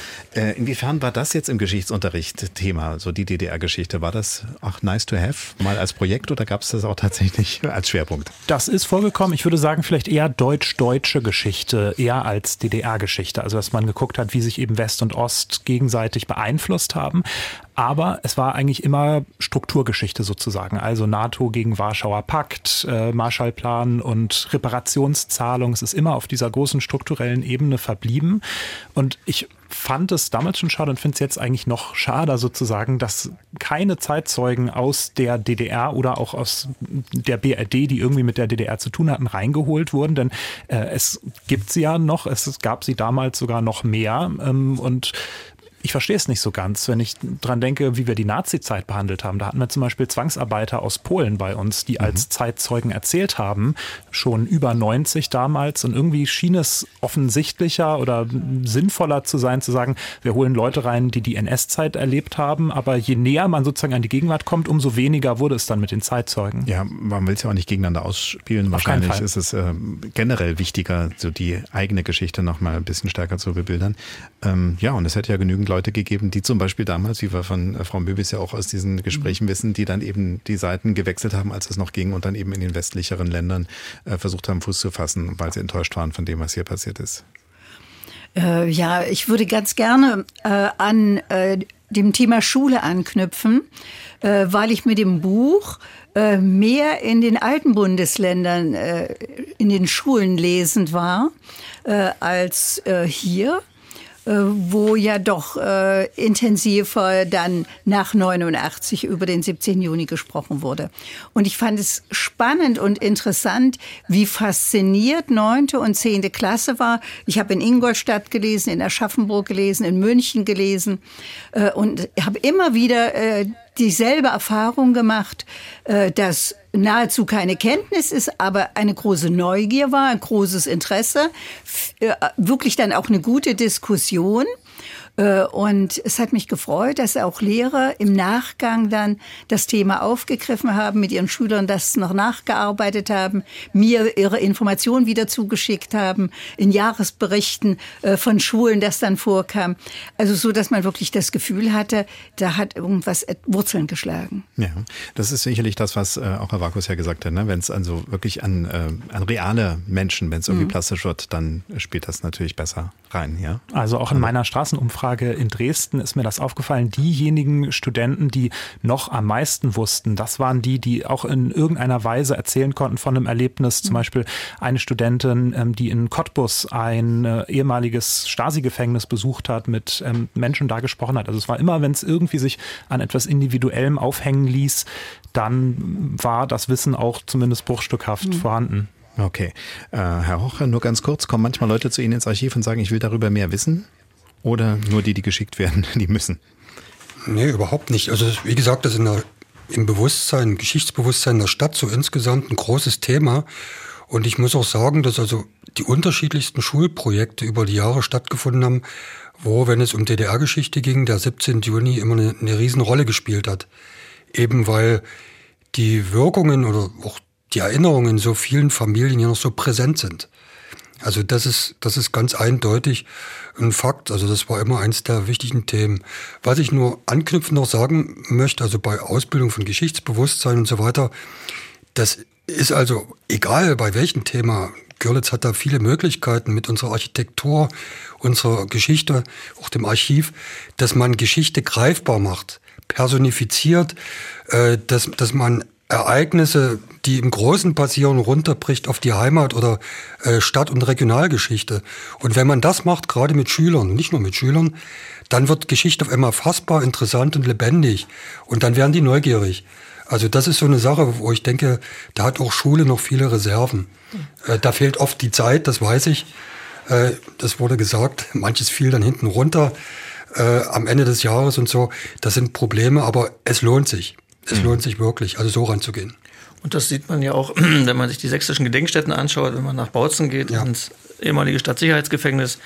Da sind viele Schicksale, Biografien und wenn man mit Schülern dort arbeitet, dann ergreift es die Schüler, wie ich war jetzt mir die neue Ausstellung bzw. neue Gedenkstätte in Großschweidnitz anschauen zur Euthanasie, ein anderes Thema, aber auch dort wird es an Biografien sichtbar gemacht. Und ich glaube, wir werden mit unseren Schülern Klasse 8 jetzt am Ende des Schuljahres diesen Ort besuchen, haben dort ein Projekt äh, für uns organisiert. Und wenn das, ich glaube, die Schüler werden davon äh, ergriffen werden, einfach wie es aufgemacht ist, ja, und vor allen Dingen, was dann die Personen aus den Quellen ihnen berichten werden. Und ich glaube, das sind die Erfahrungen, die Hochau angesprochen hat, personifiziert, personifizierte Geschichte macht sichtbar. Ansonsten war es ja immer die da in Berlin oder die Machthaber. Und so ist es ja nicht, sondern da gibt es ja immer äh, ein, ein, ein, ein Apparat, eine, eine Organisation, die die Dinge mitverantwortet. Und das muss man sichtbar machen. Genau, und man muss eben merken, wie es äh, den Menschen, also was hat dazu geführt, dass Menschen so reagieren, wie sie reagieren und was haben sie auch zum zu erleiden. Und äh, da, wie gesagt, kann ich schon mal nochmal auf das äh, Interview Lust machen, was wir nachher mit Titus Müller haben, wo ja genau das passiert, dass man also reale äh, Menschen und er hat es dann auch im Nachwort nochmal hinterlegt, wer da eigentlich äh, stellvertretend dafür stand, für seine Figuren im Roman und plötzlich lebt man damit. So eine Möglichkeit und darüber sollte man dann nochmal reden, äh, inwiefern fiktionale Aufarbeitung auch oder eben äh, sowas, wenn die Zeitzeugen dann nicht mehr greifbar sind, dass man sie dann wieder auferstehen lässt, eben über so eine Form wie ein Roman oder ein Film. Und Erinnerungskultur war schon so ein Stichwort. Und jetzt ist die Frage, wenn äh, unsere Hörerinnen und Hörer uns hören oder wenn sie uns vorher vielleicht schon, weil sie gesehen haben, dass das unser Thema sein wird, geschrieben haben, inwiefern spielt da das Erinnern und die Wichtigkeit des Erinnerns auch mit eine Rolle? Und das frage ich jetzt Monika Werner aus der Dienstagsdirektredaktion, die nämlich das Ohr am Telefon und den Blick auf Social Media und E-Mails hat und auch weiß, was unsere Hörerinnen und Hörer gerade aktuell diskutieren. Ist diese Frage, äh, das darf nicht vergessen werden, spielt das eine Rolle? Absolut. Das ist das A und O und da sind sich wirklich alle einig. Ich habe keinen einzigen Anrufer und auch keine E-Mail bekommen, wo gesagt wurde, ach, das brauchen wir nicht. Im Gegenteil, die Hörer, die ich am Telefon hatte, haben sich dann versucht zu erinnern. Das war total spannend, weil da nämlich wirklich viel vergessen wurde. Also Markus hat angerufen, der hat gesagt, Thema auf jeden Fall in der Schule, weil man daraus lernen kann. Aber ich weiß jetzt selber nicht mehr so richtig, wie es damals gewesen ist, so wie Heidrun auch, DDR-Kind. Und in der Schule, das kam dann als Anruf, wurde von Konterrevolution gesprochen, die versuchte, den Sozialismus zu besiegen, erinnert sich Andrea. Also dann kam dann schon ein bisschen was, wenn man ein bisschen länger mit den Leuten gesprochen hat. Andreas hat sich auch erinnert am Telefon, dass nach dem Aufstand 1953 im Westen der 17. Juni dann ein Feiertag wurde, der Tag der deutschen Einheit. Da kamen viele Westdeutsche in den Osten zu Besuch und deshalb war das für ihn ein Thema und ein Begriff. Und Manfred hat angerufen, dass nach dem 17. Juni viele seiner Verwandten und Freunde in den Westen geflüchtet seien. Eine Tante und ein Onkel leben auch noch, sind schon über 90 und fanden das damals furchtbar. Sie hatten in privaten Betrieben gearbeitet, die damals schon abgeschafft werden sollten und galten als Kapitalisten. Und er meint eben auch, das gehört zur Geschichte und sollte unbedingt im Unterricht gelehrt werden, auch über die Berichterstattung, wie sie dann in der DDR erfolgte. Also das Spannende ist, dass jeder sofort gesagt hat, ja, ist ein Thema und dann waren die Leute mittendrin in der Erinnerungskultur und haben mhm. eigentlich mitgesprochen. Und besser kann es ja eigentlich nicht gehen. Ne? Ja, und weil es eben auch, wie du gerade gesagt hast, ganz oft ja durch die Familien hindurchging, also da familiäre äh, Bande in einer gewissen Weise waren. Jetzt hat eben gerade Frau Möbius aufgemerkt an dieser Stelle, als die äh, Konterrevolution ins Spiel kam, wahrscheinlich, weil das eben so, ein, so eine Begrifflichkeit war, die dann relativ schnell eben äh, vom System, DDR-System, vom SED-System aufgegriffen wurde, um zu sagen, wir äh, diffamieren jetzt diese Forderungen. Das ist ja eigentlich eine der wichtigen Dinge, dass dieser Volksaufstand äh, Aufstand eben im Ostblock, könnte man ja fast sagen, äh, negativ geredet wurde, um ihr ja nicht erst wieder das nochmal aufflammen zu lassen. Ja, es wurde durchgängig negativ geredet. Äh, zum einen vom Rias gesteuert war, also praktisch eine Parole. Hm. Äh, und Fake News würde man heute sagen. Richtig, ja. Äh, ganz signifikant war, äh, Erich Löß, wir hatten vorhin den Namen schon kurz äh, genannt, äh, schrieb einige Tage nach äh, dem Volksaufstand äh, für das Börsenblatt des deutschen Buchhandels äh, ein Essay, ziemlich umfängig und dieser Essay hieß Elfenbeinturm und rote Fahne und ging sehr kritisch äh, zum einen äh, mit der Vorgeschichte, mit der Normerhöhung, äh, mit der gesamten Lebenssituation, äh, um mit den Fehlern, die äh, der Staatsapparat gemacht hatte. Äh, und letztendlich war äh, dieser Artikel, der äh, zu vielen Repressalien löst, führte dann auch Auslöser, dass er 56, siebeneinhalb Jahre ins Zuchthaus bautzen musste. Mhm. Also weil nicht sein kann, was nicht sein darf, also sprich kritische Anmerkungen, ja, ja, um etwas voranzubringen, kann man ja aus heutiger Sicht sagen, war ja so, dass ganz, ganz viele der Menschen, die damals auf die Straße gingen und die sich auch dann noch exponiert haben, ja nicht wollten, äh, dass äh, alles zurückgedreht wird, sondern sie wollten eigentlich eine, eine bessere Zukunft bauen. Äh, aber die Angst war so groß, äh, nachdem man gesehen hatte, äh, wie sowjetische Panzer eingegriffen haben, äh, wie Leute verhaftet wurden, sind ja massiv Leute verhaftet wurden. 35 Personen sind getötet worden. Sieben Todesurteile wurden im Nachgang vollstreckt. Acht Leute haben die Haft nicht überlebt. Also das sprach sich ja im Buschfunk rum. Natürlich wurde das überhaupt nicht offiziell propagiert, aber es war die Angst dann wirklich so groß, dass darüber geschwiegen wurde. Ja, Herr Hocher, als Ratsarchivar von Görlitz, Sie haben vorhin gesagt, es ging relativ unblutig ab. Jetzt haben wir gerade von Frau Möbius mal so ein paar Zahlen gehört. Es gibt ja unterschiedliche, nicht alles ist tatsächlich bis zum Ende aufgeklärt, weil manche äh, der Menschen, die ums Leben gekommen sind, auch erstmal verscharrt wurden, die Angehörigen zum Teil gar nicht wussten, äh, was da passiert ist. Äh, wie ist die Bilanz in, im Bereich Görlitz und drumherum? Was wissen Sie darüber? Mhm. Naja, da, da gibt es erstmal einige Rätsel, wie, wie genau der Einmarsch äh, der sowjetischen Truppen geschah. Also mit dem Panzer dann so ab 15, 16 Uhr in, in die Stadt reingefahren. Dazu kommt kasernierte Volkspolizei. Äh, es gab kein Gemetzel, also nicht so wie wir, oder es gab nicht solche Bilder wie in Berlin oder Leipzig etwa. Äh, Zusammenstöße mit diesen, mit diesen bewaffneten Organen, wie man sagte, die gab es in der Art nicht. Äh, die Streiks gingen noch lange Zeit weiter, so dass am 19.06. sogar äh, der sowjetische Militärkommandant äh, mit der Vollziehung der Todesstrafe drohte, wenn in den Betrieben die Arbeit nicht wieder aufgenommen wurde.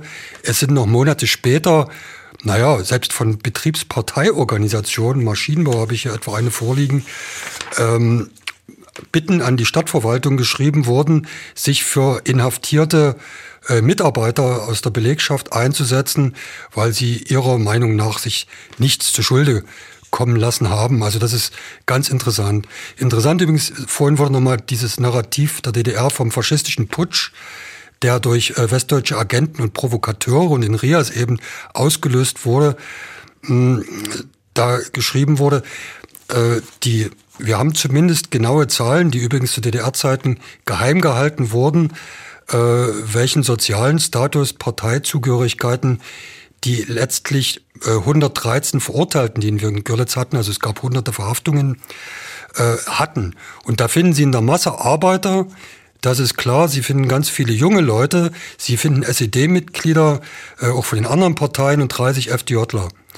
Also äh, und nicht ein, übrigens nicht einen einzigen westdeutschen oder Westberliner Agenten oder Provokateur darunter. Also schon das ist, ist ein interessanter Befund. Ja. In Görlitz war es dann ähnlich. Äh, natürlich äh, ging dann auch die Angst um vor Verhaftungen äh, in den Wochen danach und es gibt wirklich ein Ausbluten der Stadt, äh, dass ganz viele Leute mh, tatsächlich in den Westen gehen und hier keine, keine Zukunft mehr sehen in diesem Land und auch in dieser Stadt. Ja, das, das ist dann das Ergebnis gewesen, Re Resignation. Ja, das, was man eigentlich verhindern wollte, nämlich diesen, äh, wie sagt man heute, Brain Drain wäre jetzt so ein modernes Wort, dass man eben sagt, ja. wie viele Menschen sind weg. Ich hatte irgendwo auch die Zahl, mal gucken, wie ich sie schnell finde. Ja, genau. 1952 gab es eine Zahl, dass 184.000 Fachkräfte in den Westen mhm. gingen. Damals waren ja die Grenzen ja. noch durchlässig, da ging es ja ohne Probleme, das zu tun. Und die gingen halt alle weg und man hat dann halt versucht, äh, es in irgendeiner Art und Weise zu verhindern, lange vor dem Mauerbau eben auch mit diesen Repressalien auf der einen Seite. Ja, ähm, so, jetzt habe ich ganz kurz mal überlegt, was ich noch sagen wollte. Ah ja, ich könnte vielleicht ganz kurz auf die, ähm, wir waren ja eben bei Erinnerungskultur, ich möchte da noch einen Aspekt mit reinnehmen. Ähm, der 17. Juni war vorhin auch in irgendeiner Umfrage, es gibt eine Straße des 17. Juni. In Berlin wurde da, glaube ich, wieder gesagt, aber es gibt ja nicht nur in Berlin eine Straße des 17. Juni, sondern es gibt ja auch noch ganz viele ähm, andere Straßen des 17. Juni und zum Beispiel auch fünf in Sachsen, wenn ich es richtig weiß. Justin André ähm, hat ja sich um dieses Thema gekümmert. Äh, und eines äh, hilft mir ganz kurz, weil äh, jetzt mir gerade die Vorbereitung dafür nicht vorliegt.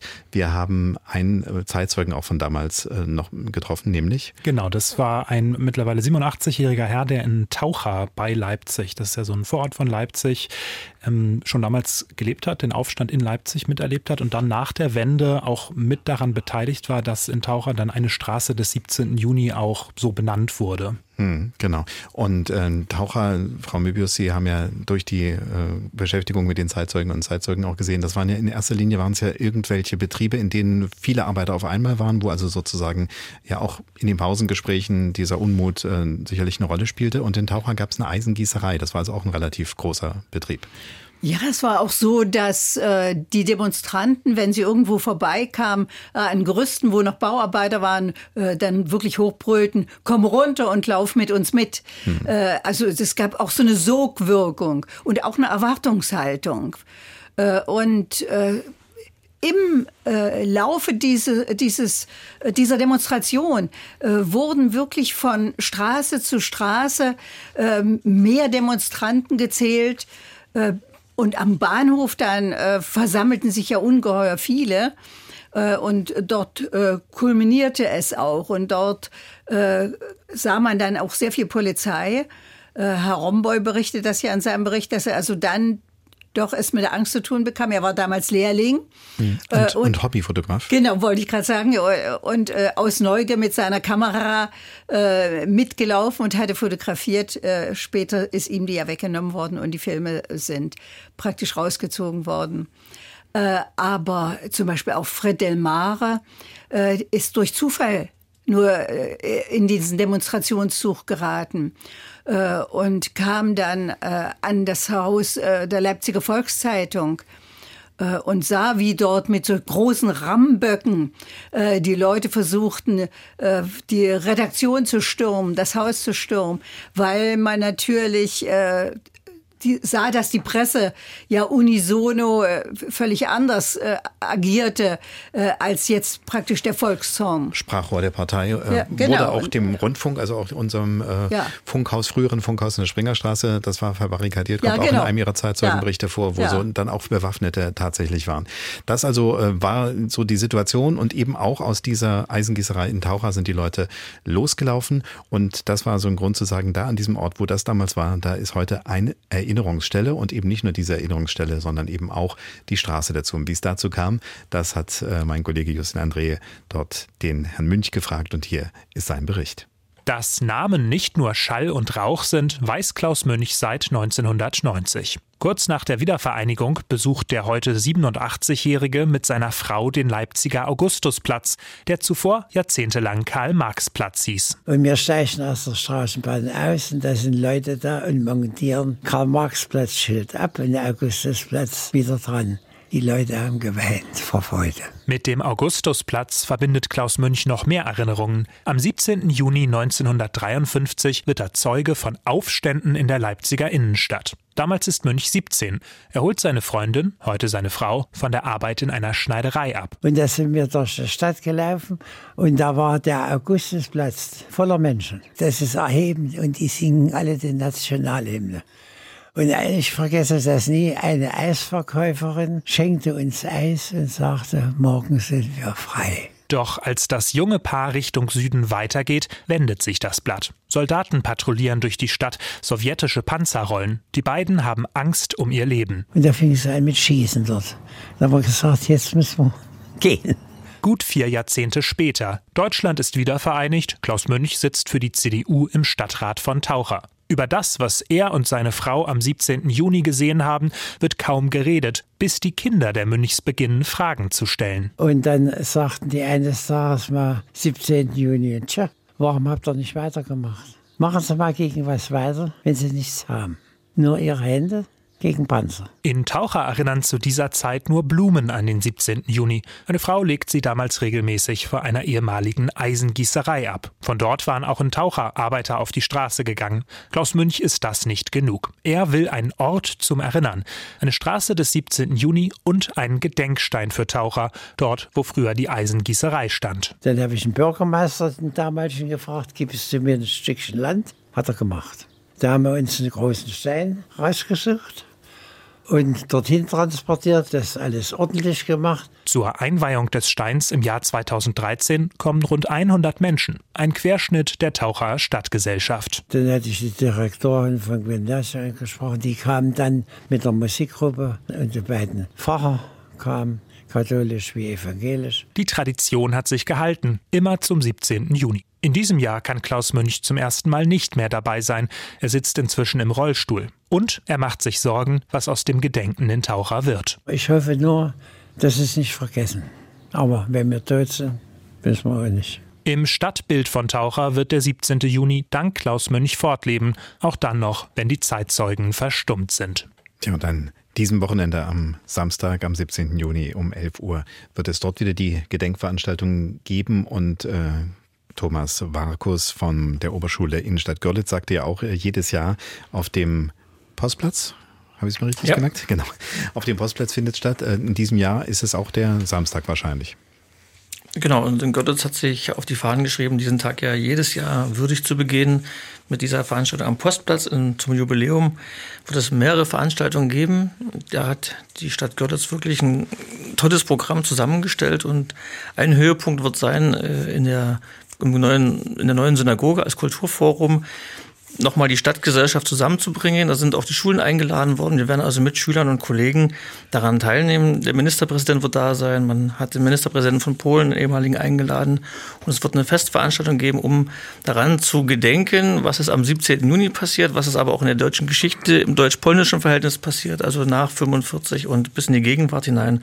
Und das wird eine, eine spannende, interessante Veranstaltung sein. Und wir gehen da mit Schülern der 8. bis äh, zur Abendoberschule gemeinsam hin, um an den Tag zu erinnern, aber gleichzeitig auch den Diskurs zu führen, wenn eben die Zeitzeugen nicht mehr da sind, dass es ja. in Erinnerung bleibt. Und die Stadt Görlitz selbst hat ja auch eine Diskussion geführt vor einigen Jahren, äh, einen Platz zu benennen. Ja, der Leninplatz ist jetzt der Obermarkt und den zum Platz des 17. Juni zu machen, funktioniert historisch bedingt gar nicht. Und man hat dann einen Teil des Demjani-Platz zum 17. Juni äh, umgewidmet und damit hat man es auch im Bewusstsein, ähnlich wie ein Taucher, geschafft, dass der Platz da, dass, dass, dass das Datum im, im Stadtbild sichtbar ist. Und am Postplatz selbst äh, gibt es eine Gedenkplatte, die jedem Interessierten die Möglichkeit gibt, erstmal sich daran zu erinnern, was ist hier passiert an diesem Ort.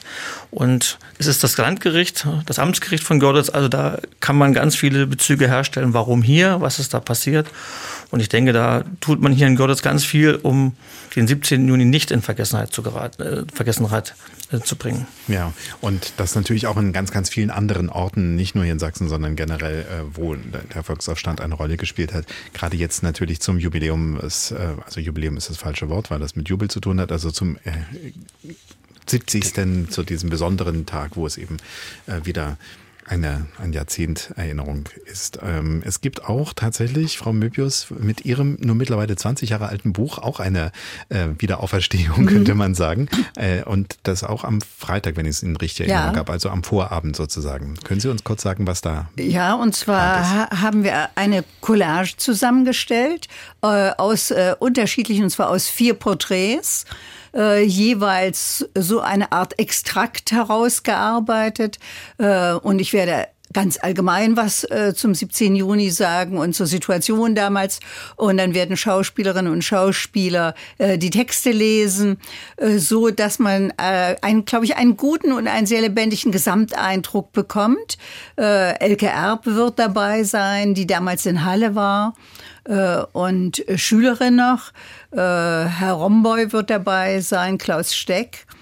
Und äh, und Werner Herbig aus Görlitz, das wird vielleicht die Görlitzer Kollegen freuen, äh, den ich ja also auch sehr intensiv interviewt habe und der ganz engagiert äh, auch dann äh, noch in der Erinnerungsarbeiten bei der Aufarbeitung war äh, und sehr viel wichtiges Material auch äh, zum Beispiel ins Haus der Geschichte geliefert hat. Äh, es gibt in Berlin zum Beispiel äh, in der Kulturbrauerei, die sich ja äh, auf die Fahnen geschrieben hat, äh, DDR-Geschichte zu bewahren, gibt es zum 17. Juni äh, einen extra Spezialgang durch das Museum begleitet. Es gibt einen Kiezspaziergang entlang der Demonstration und der Mauer.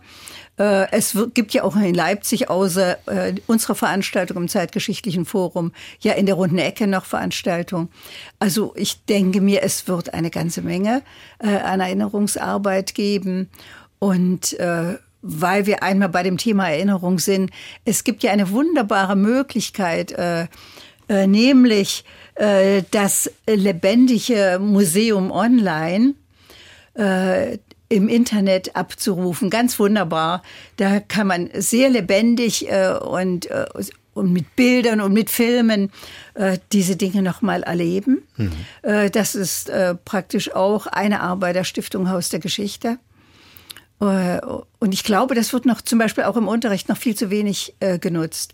Also ich, für mich ist das geradezu ein Vergnügen, äh, dann wirklich dieses äh, lebendige Museum im Internet zu besuchen. Ja, ich habe Sie immer nur als Schriftstellerin vorgestellt, aber Sie sind auch Vorsitzende des Arbeitskreises gesellschaftlicher Gruppen im Stiftung, in der Stiftung Haus der Geschichte und außerdem äh, auch Vizepräsidentin des Deutschen Kulturrates. Also insofern sehr interessiert. Äh, jetzt hatte der Klaus. Ich war Vizepräsidentin des Deutschen Kulturrates. Das möchte ich korrigieren, ja. Gut, ja, richtig. Aber auf jeden Fall auch mit ja, 80, natürlich. Gleich 80. Ich habe sehr viel Kult ich habe ich habe sehr viel kulturpolitische Arbeit in all den Jahren gemacht. Und jetzt hatte eben der Zeitzeuge Klaus Münch im Beitrag so gesagt, ja, mal sehen, was passiert, wenn wir mal tot sind, wenn da nicht niemand mehr da ist.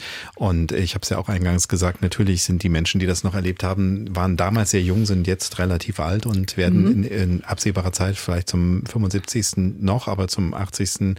oder 90. Wiederkehr dieses Datums dann vielleicht nicht mehr zur Verfügung stehen. Sind dann solche Möglichkeiten wie dieses lebendige lebendige Museum das, was es dann uns noch äh, nahe bringen kann? Ja, würde ich auf alle Fälle so sehen. Natürlich generell die Museumsarbeit äh, und auch die Museumsarbeit mit Schülern. Hm. Das ist äh, nochmal ein Bereich, äh, der über das, was im Unterricht geboten werden kann und geboten wird, äh, mehr oder weniger intensiv, äh, ja ein Angebot ist, äh, sowohl vom Haus der Geschichte, hier in Leipzig durchs Zeitgeschichtliche Forum, in Berlin durch die Kulturbrauerei, aber natürlich auch an anderen Orten, äh, wird da wirklich intensiv Schulprogramme äh, aufarbeitet und angeboten, so dass Schüler, wenn die Lehrer die Zeit haben und die Schüler das Interesse da durchaus, wenn auch ich tot bin zum Beispiel, äh, da noch was passieren kann. Ja, Herr Hoche als Ratsarchivar von Görlitz.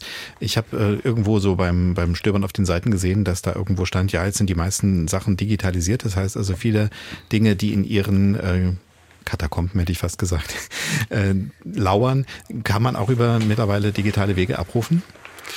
Naja, das ist bei den Akten so ein bisschen schwierig. Wir haben hohe, hohe Hürden für, für Akten aus dieser Zeit und das ist der Datenschutz. Mhm. Das muss man an der Stelle einfach mal sagen. Insofern kann ich die nicht einfach so digitalisieren.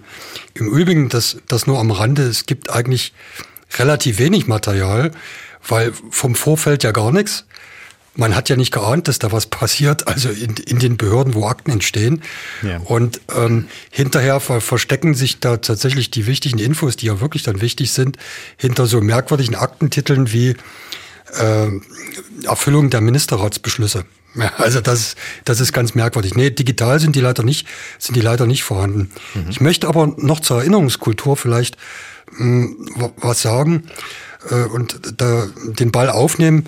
Also ich war viele Jahre lang äh, in der Expertenkommission bei dem Ministerpräsidenten Tillich und später auch Kretschmer äh, äh, Mitglied, wo die Staatsregierung also auch in großem Maße Fördergelder bereitgestellt hat für äh, Projekte unterschiedlichster Couleur. Da ging es eben tatsächlich um die Geschichte der Demokratie äh, Wiedervereinigung und, und Wiederbegründung des Freistaates Sachsen, wo also von der Schulklasse über Vereine für die unterschiedlichsten Projekte, also von Tanztheater ach, bis zur, zur, zur Forschung alles möglich war. Ähm, leider gibt's das jetzt nicht mehr. Vielleicht äh, könnte man Michael Kretschmer, den Ministerpräsidenten, noch mit übers Radio auf den Weg geben, mal drüber nachzudenken, ob man in einer in einer ähnlichen Form äh, auch mit so einer Breite, auch in der Fläche nochmal ähnliche Projekte macht, weil ich hielt es für sehr wichtig. Und äh, gerade wenn es vielleicht auch von der Staatsregierung kommt, weil das zeigt dann auch den Stellenwert, den diese Erinnerungskultur, diese, dieser Teil der Geschichte für uns hat. Ja. Eben auch in der Politik dass ähm, diese Sendung ein Podcast wird, wissen Sie ja. Also das heißt, äh, Sie könnten ja dann über irgendwelche Kreise, vielleicht ist äh, Michael Gretschmer ja Ihr Follower, dann sagen, hier, hören Sie sich mal diesen Podcast an. In äh, Abstunde 1, so und so ist der Aufruf an ihn. Aber vielleicht äh, gibt es ja jemanden. Ja, ist auf jeden Fall wichtig, dass äh, in dem Moment, wo das, ich fand eben auch den Satz von Frau Möbius sehr schön, wo sie es zur Schule sagte, wenn die Lehrer die Zeit und die Schülerinnen und Schüler das Interesse haben. Ich glaube, mhm. so war es, ja. ne? ähm, Herr Vakus. Ne? Das ist, glaube ich, äh, genau das Richtige. Es geht immer irgendwie, wenn die Menschen, die beteiligt sind, es befördern wollen, richtig?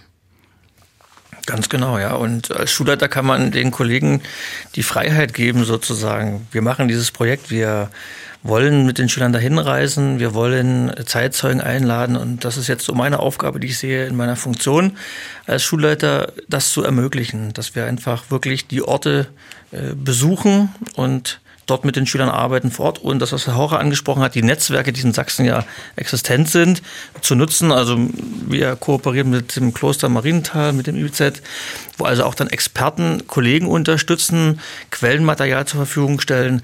Wenn ich an Frau Hattig denke in Bautzen, äh, die da eine tolle pädagogische Vorarbeit leistet für Schulklassen, ab der Klasse, ab der Klassenstufe sieben Projekte initiiert, wo man dann als Lehrer wirklich Nutzen, sofort Nutzen rausziehen kann und Schüler für Themen begeistern kann. Und das, was Herr Hoche ähm, mit dem Ratsarchiv leistet, also auch Schülern Angebote zu machen, über bestimmte Themen zu forschen. Ja, also da haben wir auch viele gute gemeinsame Beispiele äh, erlebt und mit Schülern äh, für Schüler ermöglicht, um einfach das, das Interesse hochzuhalten und natürlich das dann in die Schulen hineinzutragen, Präsentationsformen zu suchen, dass man darüber berichtet. Und dann kann man immer das, das Feuer entfachen. Und dann sind manche Sachen Selbstläufer. Und das Haus der Geschichte, das Zeitgeschichtliche Forum in Leipzig, wir werden jetzt die äh, Auszeichnungsveranstaltung haben vom Geschichtswettbewerb im aktuellen.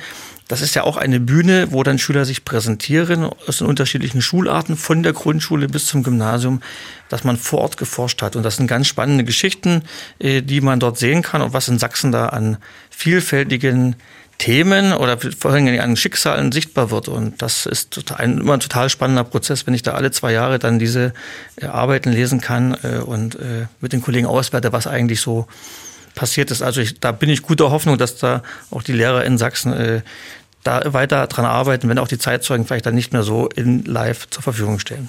Ja, Frau Möbius, wollten Sie dazu was sagen? Äh, dazu unmittelbar nicht, aber ich denke mir, wenn wir heute über den 17. Juni sprechen, dann sollten wir nicht vergessen, dass ja bereits drei Jahre später schon der Aufstand in Ungarn war, äh, die äh, Aufstände in Posen, und äh, der Prager Frühling äh, ja auch nicht sehr weit davon weg war, war mhm. 68. also der 17. Juni hat eine Bedeutung als solcher, aber er hat auch eine Initialzündung. Vielleicht übertreibe ich das. Aber für mich ist es äh, schon so äh, ein, ein Hoffnungsstrahl, der, der weitergeleitet worden ist. Es ist möglich und, und wir versuchen es. Und es ist in, äh, dann später Solidarność äh, 1980, nicht? Mhm. Es ist immer wieder versucht worden und immer natürlich wieder aus dem Volk heraus. Äh, und das ist etwas, was ja Mut gemacht hat. Das hat uns ja auch damals Mut gemacht. Und das sollte man, äh, wenn es um Erinnerungsarbeit geht, nicht vergessen. Auf der anderen Seite war es natürlich auch so, dass dieses Strahlen, diese Hoffnung, wir können hier was bewegen, wir machen vielleicht den Sozialismus, der äh, dann doch anders begonnen hat, als wir es wollten, äh, nochmal anders, nochmal richtig, nochmal neu und äh, versuchen unseren eigenen Weg zu finden. Das wurde ja brutalst zusammen äh, geschossen, kann man sagen, oder zumindest äh, mit brachialer Gewalt. Wir haben jetzt über die Toten schon mal kurz äh, gesprochen, dass es da ein paar Zahlen gibt, die äh, nicht alle ganz valide sind, aber auf jeden Fall so um, um die 50, 60 äh, Menschen, die direkt gestorben sind. Dann gab es viele standrechtliche Erschießungen. Es gab etwa um die 14.000 Verhaftungen danach. Es gab ähm, fast 2.000 Verurteilungen danach. Es gab viele Repressionen. Sie haben es auch äh, darüber gesprochen, dass Erich Löß zum Beispiel als ein prominenter äh, Wort, sich zu Wort melder, dann später, zwar nicht direkt, aber später dann auch zum Beispiel gesagt hat, jetzt muss ich dieses Land verlassen. Es geht nicht mehr nach der Inhaftierung auch. Ich muss da erstmal Abstand gewinnen. Das ging ja ganz vielen so. Ähm, eine These, die ich äh, nachher auch nochmal mit Professor Sönke vertiefe, ist äh, zu sagen, dieses brutale Niederschlagen dieser, dieses Hoffnungsaufstandes oder diese Hoffnungsbewegung ähm, führte vielleicht auch dazu, dass es so lange gedauert hat, bis es dann wieder gewagt wurde. Äh, Wer es genau. auch sagte, war zum Beispiel Sabine Michel, die ähm, Dokumentarfilmerin, die wir später auch noch hören, die sagen, viele Frauen waren total ja. traumatisiert, weil sie äh, entweder selber Repressalien erlitten oder weil sie wieder Angst um ihre Männer und ihre Söhne kriegten. Genau, ich, ich denke auch, äh, was vor uns gesagt worden ist, dass das der Beginn des Ende der DDR war, das war es eigentlich nicht, sondern es war eher ein, die Erkenntnis, jetzt wird zurückgeschossen, äh, hier wird brutal äh, alles niedergehalten und die Zahlen der Republikflüchtigen steigt ja exponentiell an. Ja, bis 61 und wenn man dann den Mauerbau sieht, das ist sozusagen die letzte Lösung der DDR und das sichtbare Zeichen. Also anders kriegen wir äh, die Sache nicht in den Griff, indem wir das Land abriegeln, zumachen und wir wissen, die Sowjetunion steht bereit, das Ganze zu verteidigen. Ich glaube, also bis 61 war, waren die Menschen in der Erkenntnis, also hier in diesem Land habe ich keine Zukunft und gehen ja in, in Scharen äh, aus dem Land und mit dem Mauerbau ist äh, erstmal der Deckel drauf, haben wir gerade diskutiert. Und für die nächsten 20 Jahre, also von 53 bis Anfang der 70er Jahre, ist da äh, die DDR ja abgeschlossen. Ja, mhm. Und äh, dann sorgt dafür, dass einfach man natürlich Maßnahmen ergreift, aber grundsätzlich ist klar, in jeder Familie gab es jemanden, der weggegangen ist. Also das war ja präsent und das war eine Erkenntnis. Ja. ja und das hat dann eine ganze Weile gedauert, das zu verarbeiten und den Mut dann zu haben, äh, gegen das System wieder zu, aufzustehen. Das dauert ja dann nochmal zehn Jahre. Ja, ja, und dadurch, dass ja eben auch äh, dann die äh, schon von Frau Mübes angesprochenen Aufstände in Ungarn und dann eben auch der Prager Frühling auch wieder ähnlich brutal äh, beendet wurden, haben ja dann dazu geführt, dass das eben lange Zeit erstmal so andauerte, dass man wusste, also wenn jemand äh, aufmuckt, dann gibt es auf jeden Fall eine starke Antwort. Und meistens hing es dann eben mit den sowjetischen Truppen zusammen. Ja, es war ja sogar so, dass äh, äh, in Prag äh, die fünf Staaten des Warschauer Paktes einmarschierten und da war die DDR mit dabei. Das wurde ja äh, erst geleugnet, aber äh, es hat sich äh, wirklich erwiesen, dass es so war. Äh, Ungarn, Bulgarien, Polen, die UdSSR äh, und äh, die DDR sind dort einmarschiert und haben wirklich äh, den Prager Frühling zerschlagen. Nicht Dubček wurde verhaftet äh, und äh, es gab also Repression ohne Ende. Und das war natürlich auch äh, für uns in der DDR eine niederschlagende Erfahrung. Denn ich kann mich sehr gut erinnern, äh, dass wir an die Bewegungen äh, in der Tschechoslowakei und den Beginn des Prager Frühlings auch äh, im, im Januar, Februar, dass wir Hoffnung daran gesetzt mhm. haben, äh, dass vielleicht äh, von äh, Tschechien, also von der Tschechoslowakei, äh, ein Signal, eine Brückenbewegung äh, in die DDR entstehen könnte. Denn wir sind ja schließlich Nachbarland Nachbarländer gewesen, also es sind noch Nachbarländer. Prag ist nicht weit weg von Ja, uns. genau, gerade wenn man im Süden, äh, Südosten Sachsens lebt. Ähm, was auch noch eine Rolle für mich spielt, ist, dass eben ähm, direkt 53 ja dann die Reaktionen des Staates auch waren, zum Beispiel Nägel mit Köpfen zu machen, was die, äh, die Kontrolle des eigenen Volkes betraf. Natürlich. Weil die Staatssicherheit gab es schon, aber die Ja. wurde ja massiv aufgeweitet. Ich weiß nicht, Herr Hocher, ob Sie da auch durch die Akteneinsicht sagen, wie es in Ihrem Bereich rund um Görlitz war, aber so generell war es ja so, dass mehr oder weniger verdreifacht, vervierfacht wurde, was allein schon an offiziellen Kräften war, plus diejenigen, die angeboten wurden als äh, inoffizielle Mitarbeiter. Die kasernierte Volkspolizei kam ganz am Anfang mal Mhm. zum, äh, zum Tragen, wurde dann Ja. später äh, die NVA. Also da wurde überall äh, quasi gegen das eigene Volk nochmal aufgerüstet. Ne? Naja, es war ein, es war ein Trauma für die, für die äh, SED-Führung. Äh, was da passiert ist, das ist ganz klar. Natürlich hat man, hat man die bestehenden Organe institutionell aufgerüstet und eben auch quantitativ. Äh, es entstehen die Kampfgruppen als völlig neue äh, Struktur. Also schon in Betrieben, dass quasi ein Aufstand in den Betrieben schon nicht mehr möglich ist. Genau, das war ja Also- die, diese Idee. Ne? Wenn die da loslegen. Äh, dann halten wir das Tor eben zu mit den Leuten und Kampfgruppen, wer es nicht mehr weiß. Das heißt also, es waren Waffen im Betrieb. Genau, es, es waren also Arbeiter, äh, die also mehr oder weniger freiwillig dann in, naja, paramilitärischen Verbänden, so kann man es nennen, leicht bewaffnet, aber eben tatsächlich der NVA, die es dann später gibt, ähnlich, also vergleichbar, was jetzt die, die Ausrüstung und so weiter äh, anbetrifft, äh, da permanent ein militärisches Training durchgeführt hat. Also die hatten Uniformen, die waren auch bei den Kundgebungen präsent. Ja, also da hat man auch gezeigt, wir sind bewaffnet. Und so hieß es dann auch immer, also gegen den, den Gegner im Inneren wie im Äußeren. Äh, das spielte eine ganz große Rolle. Und das, das ist aber, wie gesagt, auch kein Görlitzer Spezifikum. Das ist insgesamt äh, überall in der DDR an, äh, zu treffen gewesen. Man hat natürlich Lehren aus dem Auf, Aufstand äh, gezogen. Eine Bemerkung vielleicht noch zu meiner Vorrednerin.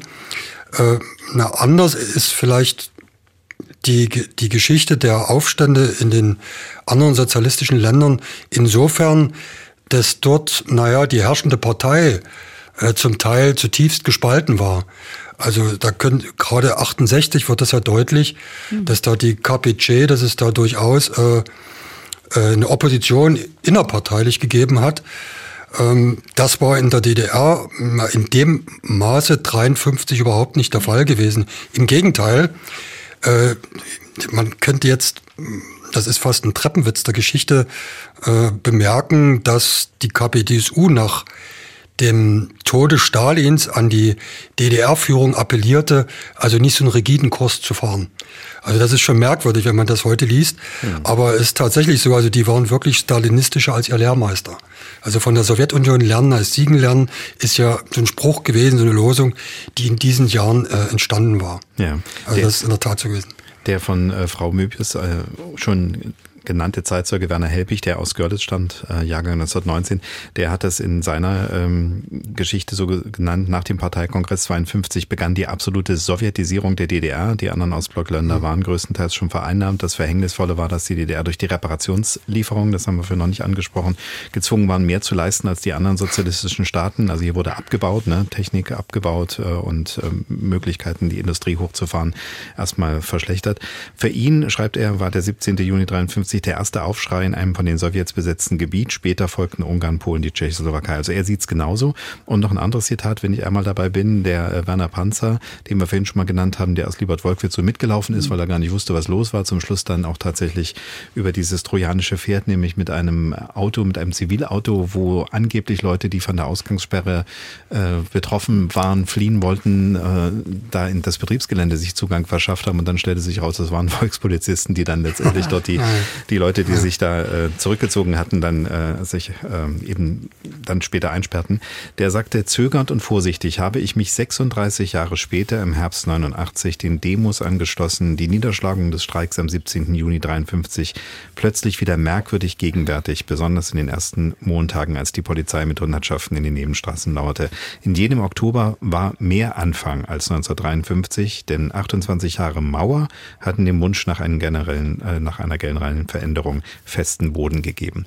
Äh, also da sind jetzt zwei Dinge für mich ganz mhm. interessant. Auf der einen Seite diese, ähm, diese totale Verunsicherung über viele Jahrzehnte. Traue ich mir sowas nochmal? Und auf der anderen Seite, aber nie die Welt hat sich tatsächlich verändert über die Zeit. Und das, was 53 noch möglich war, ist 89 wahrscheinlich, zumindest bei uns, so nicht mehr möglich. Über China rede ich nachher mit Professor Neitzel zum Beispiel. Ja, da gab es ja auch äh, noch eine andere Situation und die dürfen wir nicht vernachlässigen. Äh, die DDR unterzeichnete ja äh, 75, also 1975 die KZE-Schlussakte. Äh, und äh, da verpflichtete sie sich natürlich äh, zur, Ein zur Wahrung der Menschenrechte und zur Grundfreiheit. Und natürlich haben dann Bürgerrechtler sich darauf berufen, auf die Schlussakte von Helsinki. Und es entstand eine ziemlich intensive Opposition. Und das war ja einer der Gründe, warum man dann vermehrt Künstler und Intellektuelle per Ausreiseantrag oder Dauerwiesen äh, aus der DDR äh, aussortierte, äh, weil genau die Kreise es waren, äh, die dann anfingen zu opponieren und zwar viel intensiver. Auch über, es entstand ja auch eine ziemlich intensive Opposition im, im kirchlichen Raum. Mhm. Und äh, der große Knaller war ja äh, die Biermann-Ausbürgerung. Äh, durch das Konzert, äh, das übertragen wurde, sah ja die ganze DDR das Biermann-Konzert und plötzlich äh, war äh, ein Liedermacher, der so bekannt gar nicht war, in aller Munde und natürlich auch das politische Geschehen. Und diesen äh, öffentlichen Brief, den zwölf Schriftsteller unterschrieben, äh, und äh, wenige Tage später schlossen sich 70 andere Schriftsteller an, äh, der hat natürlich was bewirkt im Land und hat Unruhe geschaffen. Mhm. Genau, also die 80er waren dann schon mehr Aufbruch. Genau. Jetzt gab es eine Wortmeldung aus Görlitz, ja? Ja. Man kann es vielleicht an Manfred Krug sichtbar ja, machen, ja. Spur, der, Spur der Steine ja. als äh, verbotener Film äh, und dann auch Krugs Ausbürgerung bzw. seinen Gang in den Westen und dann nochmal die erfolgreiche Karriere. Man darf nicht unterschätzen, man hat ja auch in der DDR außer im Raum Dresden äh, Westfernsehen empfangen. Man konnte also sehen, was aus ehemaligen Stars der DDR im Westen auch werden kann. Das war das eine. Und das zweite, was ich anmerken möchte, Gorbatschow. Ich erinnere mich dran, das Sputnik-Verbot in meiner Jugend habe ich erlebt. Ja, mhm. Und das hat natürlich den Leuten gezeigt, also was in den 53 passiert ist, also diese Stalinisierung der DDR in den 80er Jahren. Also in Russland ändert sich etwas. Klasnost, Perestroika schreiten voran. Gorbatschow ändert die Marschrichtung und die DDR bleibt weiterhin auf diesem klaren, strikten Kurs. Und das hat natürlich den Leuten dann auch äh, gezeigt, dass da irgendetwas in der DDR äh, völlig äh, verbohrt äh, und vielleicht auch mit einem starren Blick gemacht wird. Und das hat man ja auch gesehen, als Gorbatschow nach Berlin kam. Die Gorbi-Rufe, das hat ja, ja sozusagen alle Führenden irritiert, wieso die Menschen Gorbi so feiern und, äh, mhm. und gleichzeitig äh, man am, am Kurs des Sozialismus so strikt festhält. Da werden also da werden die Leute ja auch ermutigt und deswegen hat das vielleicht auch so lange gedauert. Ja.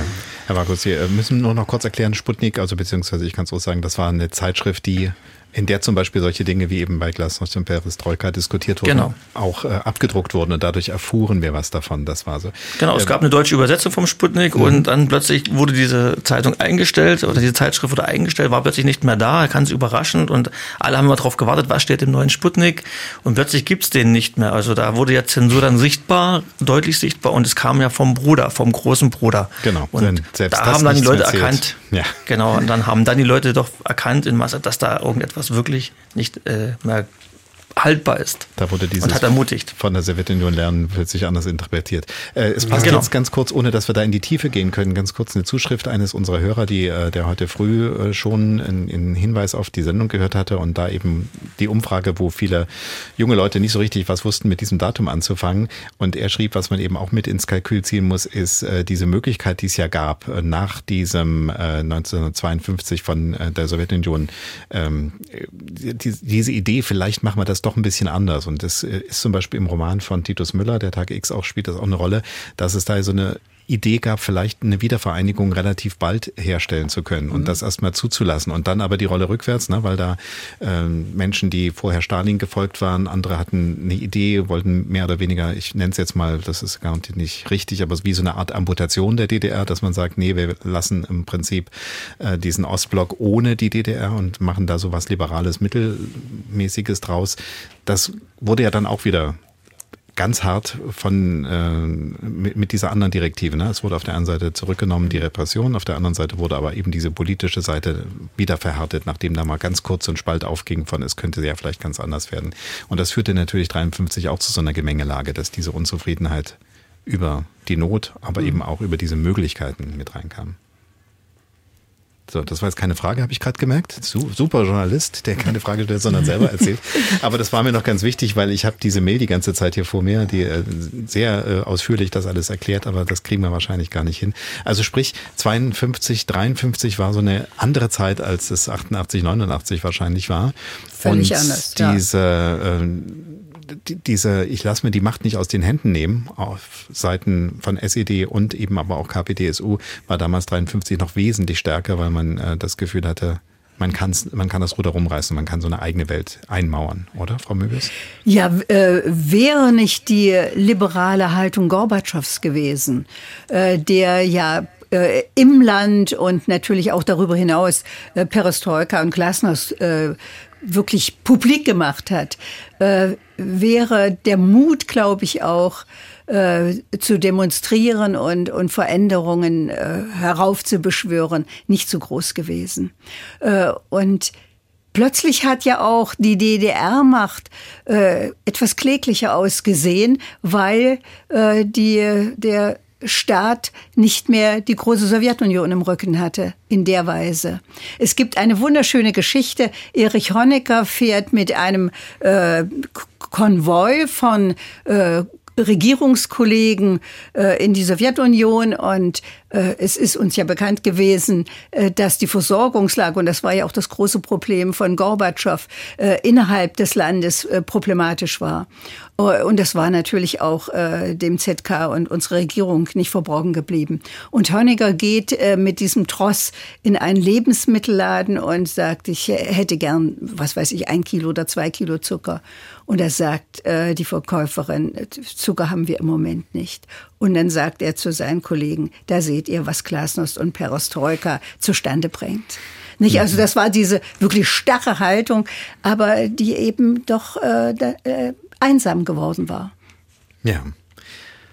Einsam wird es jetzt auch gleich um mich herum, weil ich meinen Studiogästen, blöde Überleitung, äh, leider sagen muss, hey, wir haben äh, vieles angesprochen, wir hätten noch viel mehr ansprechen können, aber die Zeit ist leider schon um. Wir haben äh, gleich noch mehrere Interviews, wo auch noch zum Beispiel das Thema herauskommt, was, äh, warum es so wichtig ist in der heutigen Zeit, darüber müssten wir eigentlich auch noch sprechen, warum es so wichtig ist, gerade in der heutigen Zeit, diese Dinge immer wieder anzusprechen, weil wir uns ja wieder in so einer ähm, ja, schwarz-weiß denken und äh, frontal aufeinander zulaufen, ohne sich zuzuhören. Äh, Situationen sind, das haben wir schon ganz oft hier bei Dienstagsträgt thematisiert, aber das kommt in den Interviews, die gleich sind, auch nochmal mit hinein. Ich danke ganz, ganz herzlich fürs Dabeisein. Regine Möbius, Schriftstellerin Schriftstellerin aus Leipzig, nicht nur Schriftstellerin, sondern wie sie gesagt hat, ja auch, kann man sagen, Kulturpolitikerin, ja, kann man ja, auf jeden Fall ja. auch sagen. Siegfried Hoche vom Ratsarchiv Görlitz, Dankeschön, dass Sie sich die Zeit genommen haben und Thomas Markus von der Oberschule Innenstadt Görlitz, seine Kollegin kommt nachher gleich noch zu Wort.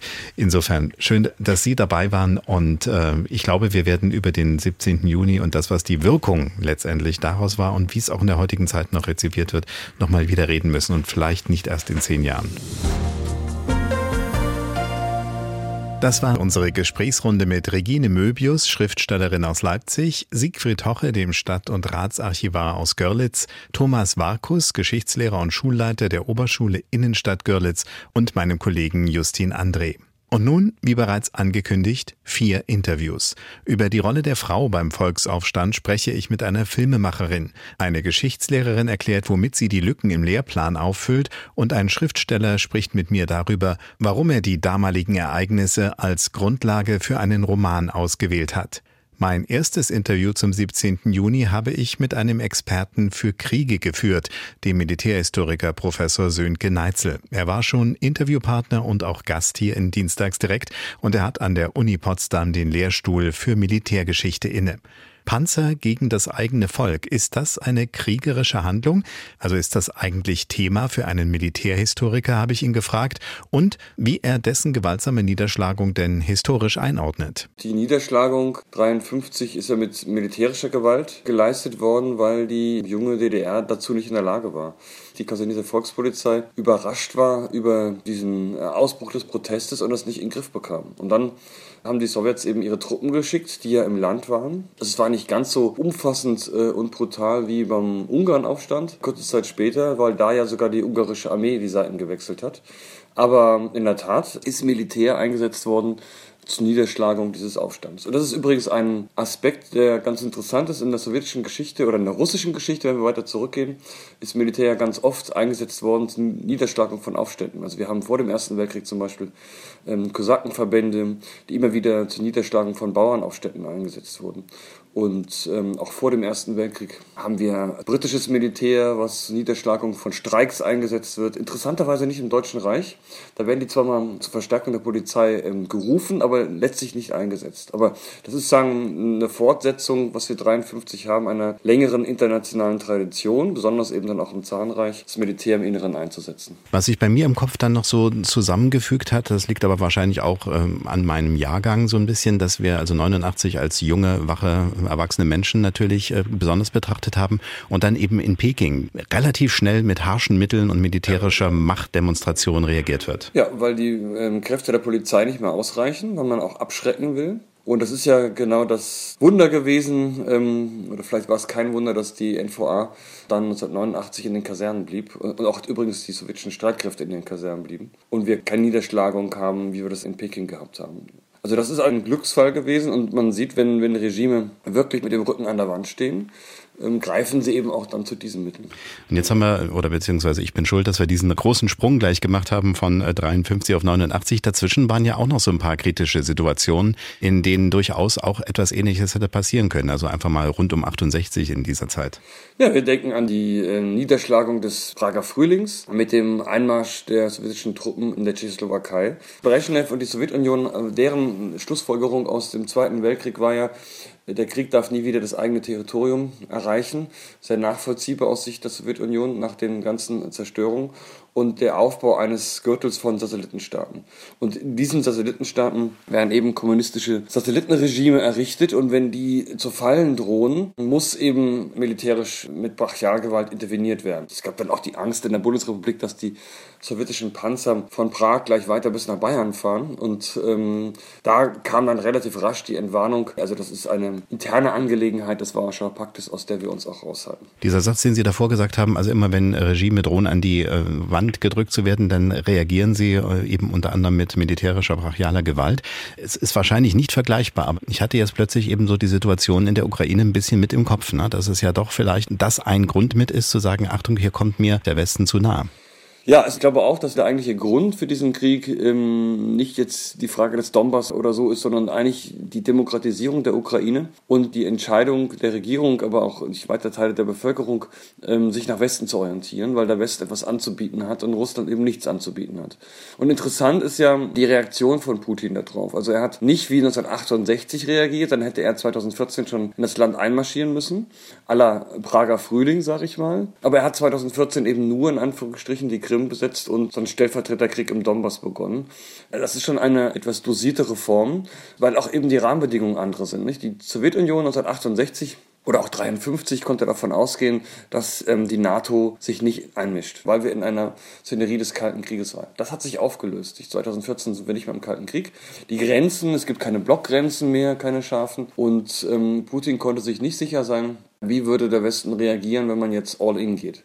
Und als er meines Erachtens, ist meine Interpretation, merkte, dass die Ukraine trotz des Verlustes der Krim und im Donbass weiter sich Richtung Westen entwickelt, ähm, hat er aus seiner Sicht die Notbremse gezogen. Jetzt äh, sind wir, weil das Gespräch für mich mit Ihnen jetzt sehr interessant geworden ist, automatisch in eine Situation gekommen, in der wir quasi eine historische Betrachtung, eben die viele Jahrzehnte zurückliegt, angefangen haben und sind plötzlich doch im Heute. Wie ist das aus Ihrer Sicht als Militärhistoriker, wie wir erleben Sie es äh, in den Dingen, zu denen Sie gefragt werden?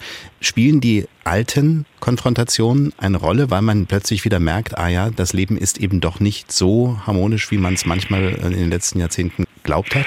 Ja, also es ist so ein bisschen vielleicht doch ein Revival. Also ich meine, im Kalten Krieg wurde ja viel geforscht über Militär und dann begannen 30 Jahre, ähm, ja, man hat schon über Militär geforscht, aber ähm, was die Jetztzeit belangt, die Bundeswehr zum Beispiel belangt, aktuelle Konflikte belangt, da war man eigentlich der Meinung, wir haben den Krieg überwunden. Also wir forschen auch über vergangene Kriege, damit sowas nie wieder passiert. Und man hat, glaube ich, völlig vergessen, dass zwar wir Deutschen erfreulicherweise dem Krieg abhold sind und Konfliktlösungen in Europa ganz andere sind, eben über Gerichte, wirtschaftliche Zusammenarbeit, dass das die Dinge sind, die wir haben wollen, eine wertebasierte Ordnung, aber dass das eben nicht auf den Globus übertragen werden kann. Das war unsere Hoffnung, dass das so sein würde. Aber diese Hoffnung, dass wir eine globale, auf westlichen Normen basierte Ordnung haben, die ist ja ganz offensichtlich, ist, ist das nicht so. Und auch wenn viele an diesen Illusionen noch festhalten. Und wie wir eigentlich damit umgehen, wenn andere Potentaten, andere Staaten den Krieg als Mittel der Politik eben nicht ausschließen. Wie verhalten wir uns dann? Darauf gab es jahrzehntelang eigentlich keine Antwort, weil man dann sagt, wir sind alle für den Frieden. Aber sollen wir dann auch in Bürgerkriege intervenieren? Haben wir eine Responsibility to Protect? Das gab es dann nach Srebrenica. Das ist dann irgendwie auch schiefgegangen durch viele Interventionen. Sollen wir uns raushalten, wie in Syrien? Das ist auch schief gegangen. Nicht? Da gibt es dann auch die Proteste, dass es eine blutige Enthaltung war. Wie stellen wir uns eigentlich dazu? Und die Deutschen haben diesen ganzen Dinge immer so ein bisschen gesagt, wir haben damit eigentlich eh nichts zu tun, weil wir eher die Brunnen bohren. Also da waren wir in vielen Dingen unehrlich und ich glaube, dass der 24. Februar 2022 uns in einer äh, gewissen Brachialgewalt in die politische Realität zurückgeholt hat. Ich komme nochmal auf den Einstieg zurück, nämlich 1953 und den 17. Juni. Ähm, ich habe von Ihnen noch den Satz im Ohr aus einem anderen Gespräch von vor Jahren, da haben Sie mal gesagt, Geschichte beginnt dann, wenn die Zeitzeugen tot sind. Der hat sich bei mir so eingegraben. Ja.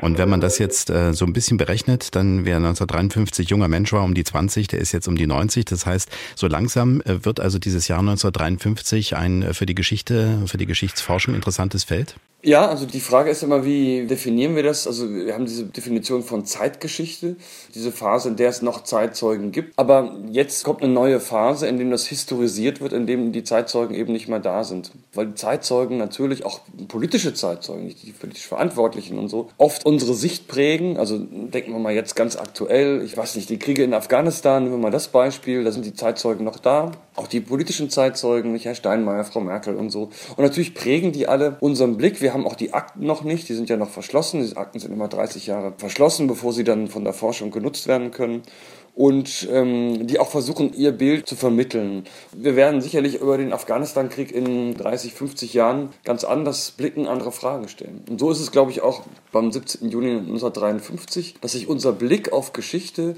je weiter sie nach hinten rückt, immer wandelt und, und jede Generation ihre Geschichte neu schreibt. Nicht? Und wir werden heute andere Bücher über den 17. Juni schreiben als 20 oder 30 Jahre danach. Sagt der Militärhistoriker Sönke Neitzel von der Universität Potsdam.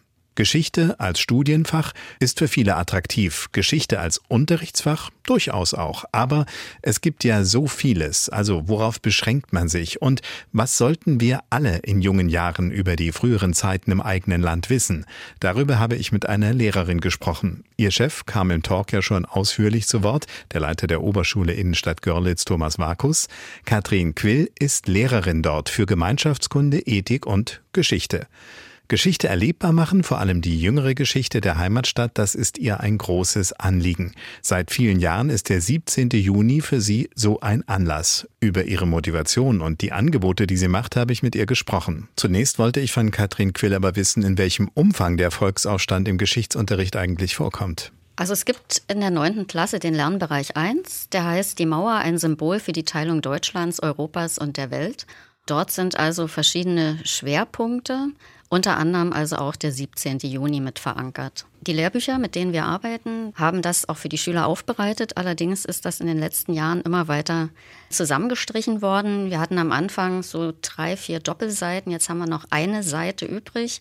Das Quellenmaterial wurde sehr stark zusammengestrichen und wir haben nur noch kleine informative Texte mit denen wir im Unterricht arbeiten können. Und das ist mir persönlich zu wenig. Hm. Ich habe angefangen 2014 mit den Schülern regelmäßig zu den Gedenkveranstaltungen am Postplatz zu gehen. Und das ist für die Schüler vor allem auch einmal ein anderer Blick in die Vergangenheit, auf die Geschichte, die DDR-Geschichte.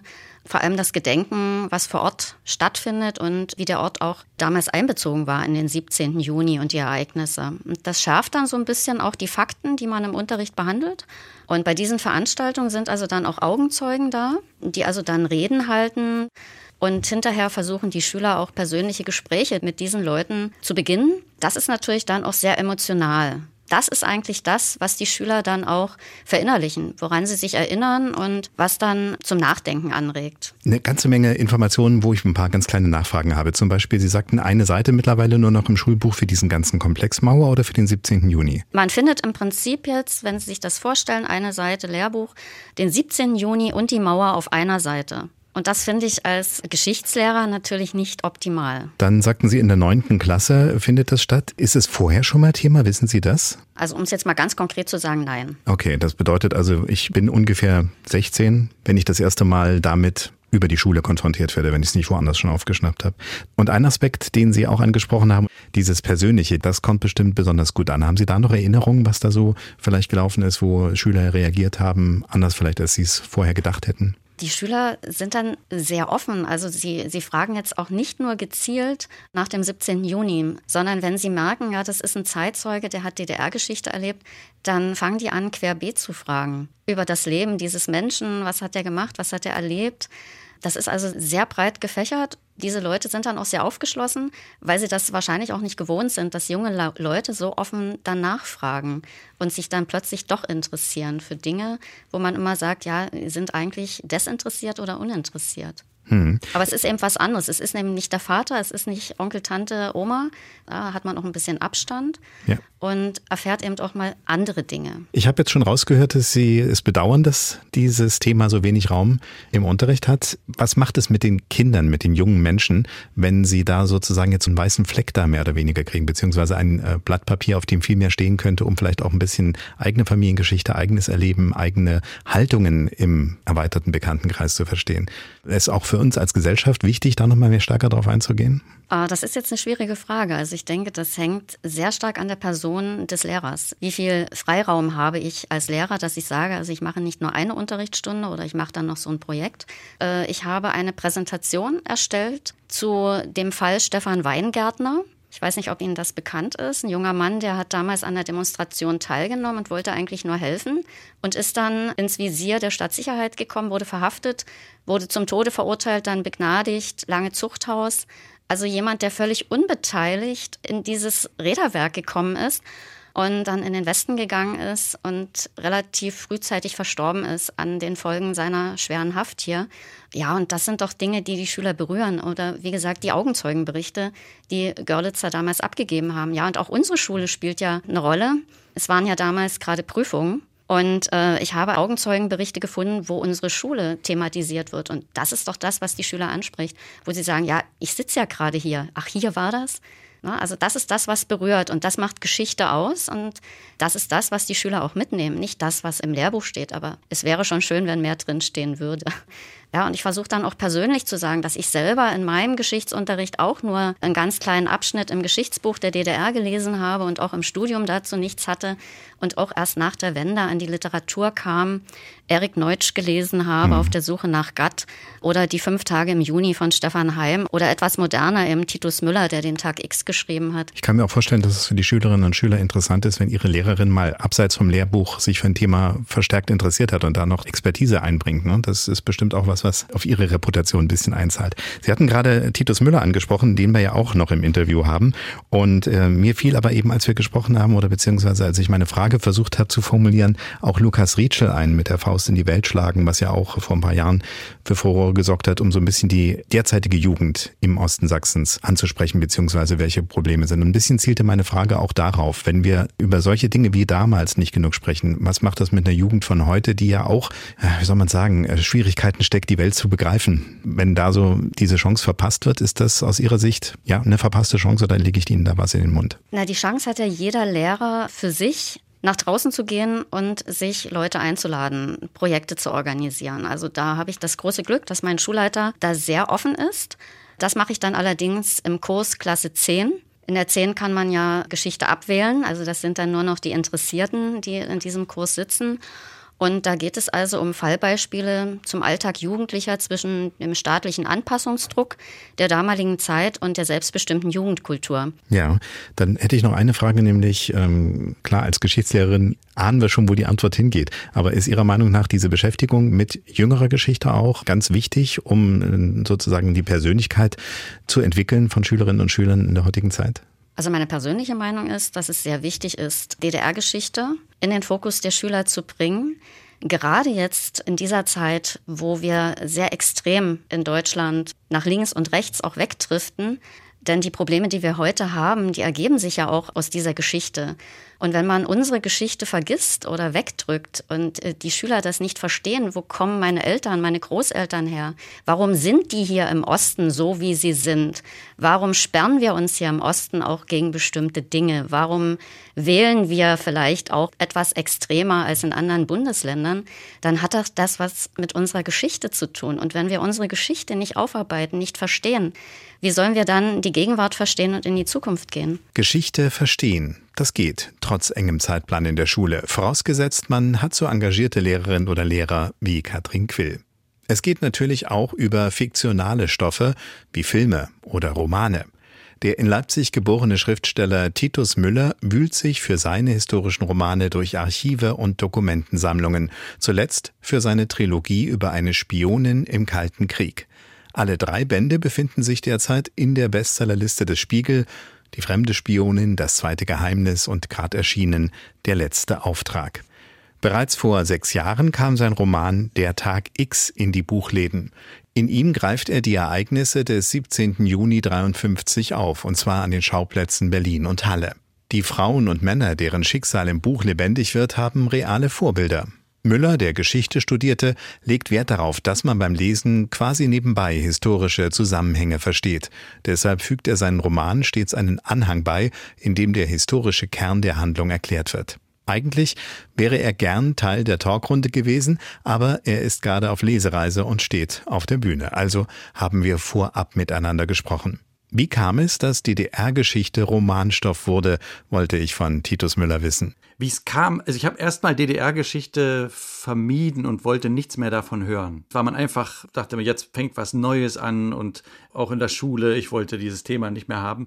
Und dann nach paar Jahren plötzlich kam das Interesse hoch. Ich war ja Kind noch äh, zu DDR-Zeiten und da ist man naiv und fröhlich und das kam alles erst beim Schreiben dann richtig hoch wieder bei mir, dass ich mich erinnert habe an manche Gefühle und manche Situationen. Sie sind anderer Jahrgang als ich, aber wir beide waren auf jeden Fall definitiv 1953 noch nicht auf der Welt. Das heißt, eine eigene Erinnerung haben wir nicht. Äh, wie kam es denn, dass es gerade dieses Ereignis war, was da in diesen Roman floss? Ich war verblüfft, wie wenig es bisher in Romanen thematisiert worden ist. Es gibt ja ein paar auch große Namen, die drüber geschrieben haben, aber dann ganz viele Jahre nichts mehr.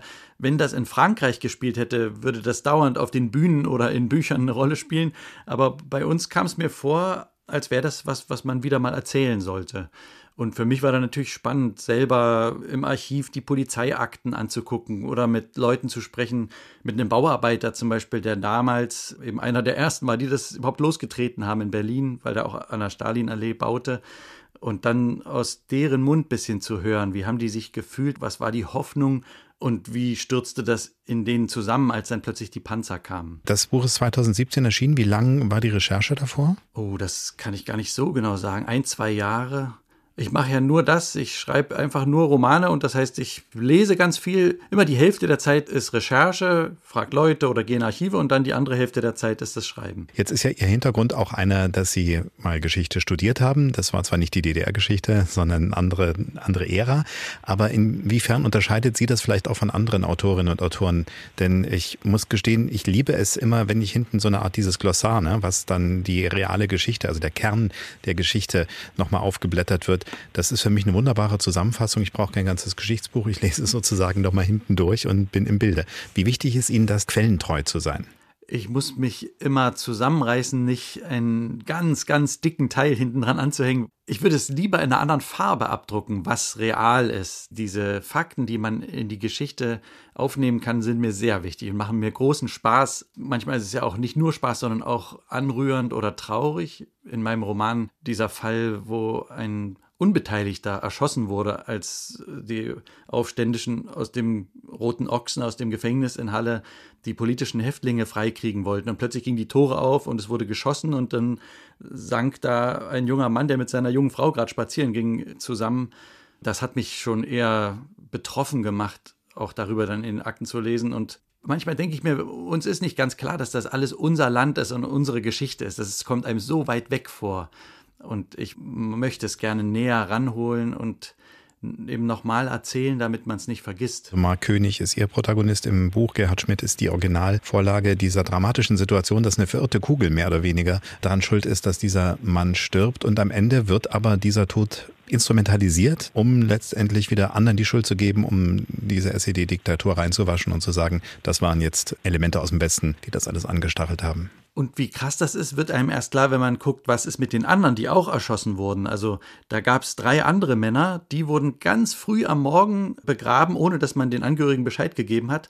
Und bei diesem einen, man hat dann, ich habe das in den Akten richtig so gelesen, da haben die an den Rand geschrieben, eventuell größere Trauerkundgebungen, Tendenz, Doppelpunkt, Opfer der Provokateure. Also das stand richtig so in der Polizeiakte als Ziel, was man mit ihm anfangen wollte. Und die arme junge Witwe, 25 Jahre alt, die musste dann beim Begräbnis, wo man 4500 Menschen rangekarrt hatte, mit Fahnen durch die Stadt zog, der ganze Verkehr war zum Erliegen gekommen, die musste mitmarschieren und gute Miene zum bösen Spiel machen, weil ja natürlich die Passanten rechts und links der Straße böse guckten. Aber sie wusste, ihr Mann wollte gar nicht jetzt gegen die Aufständischen vorgehen.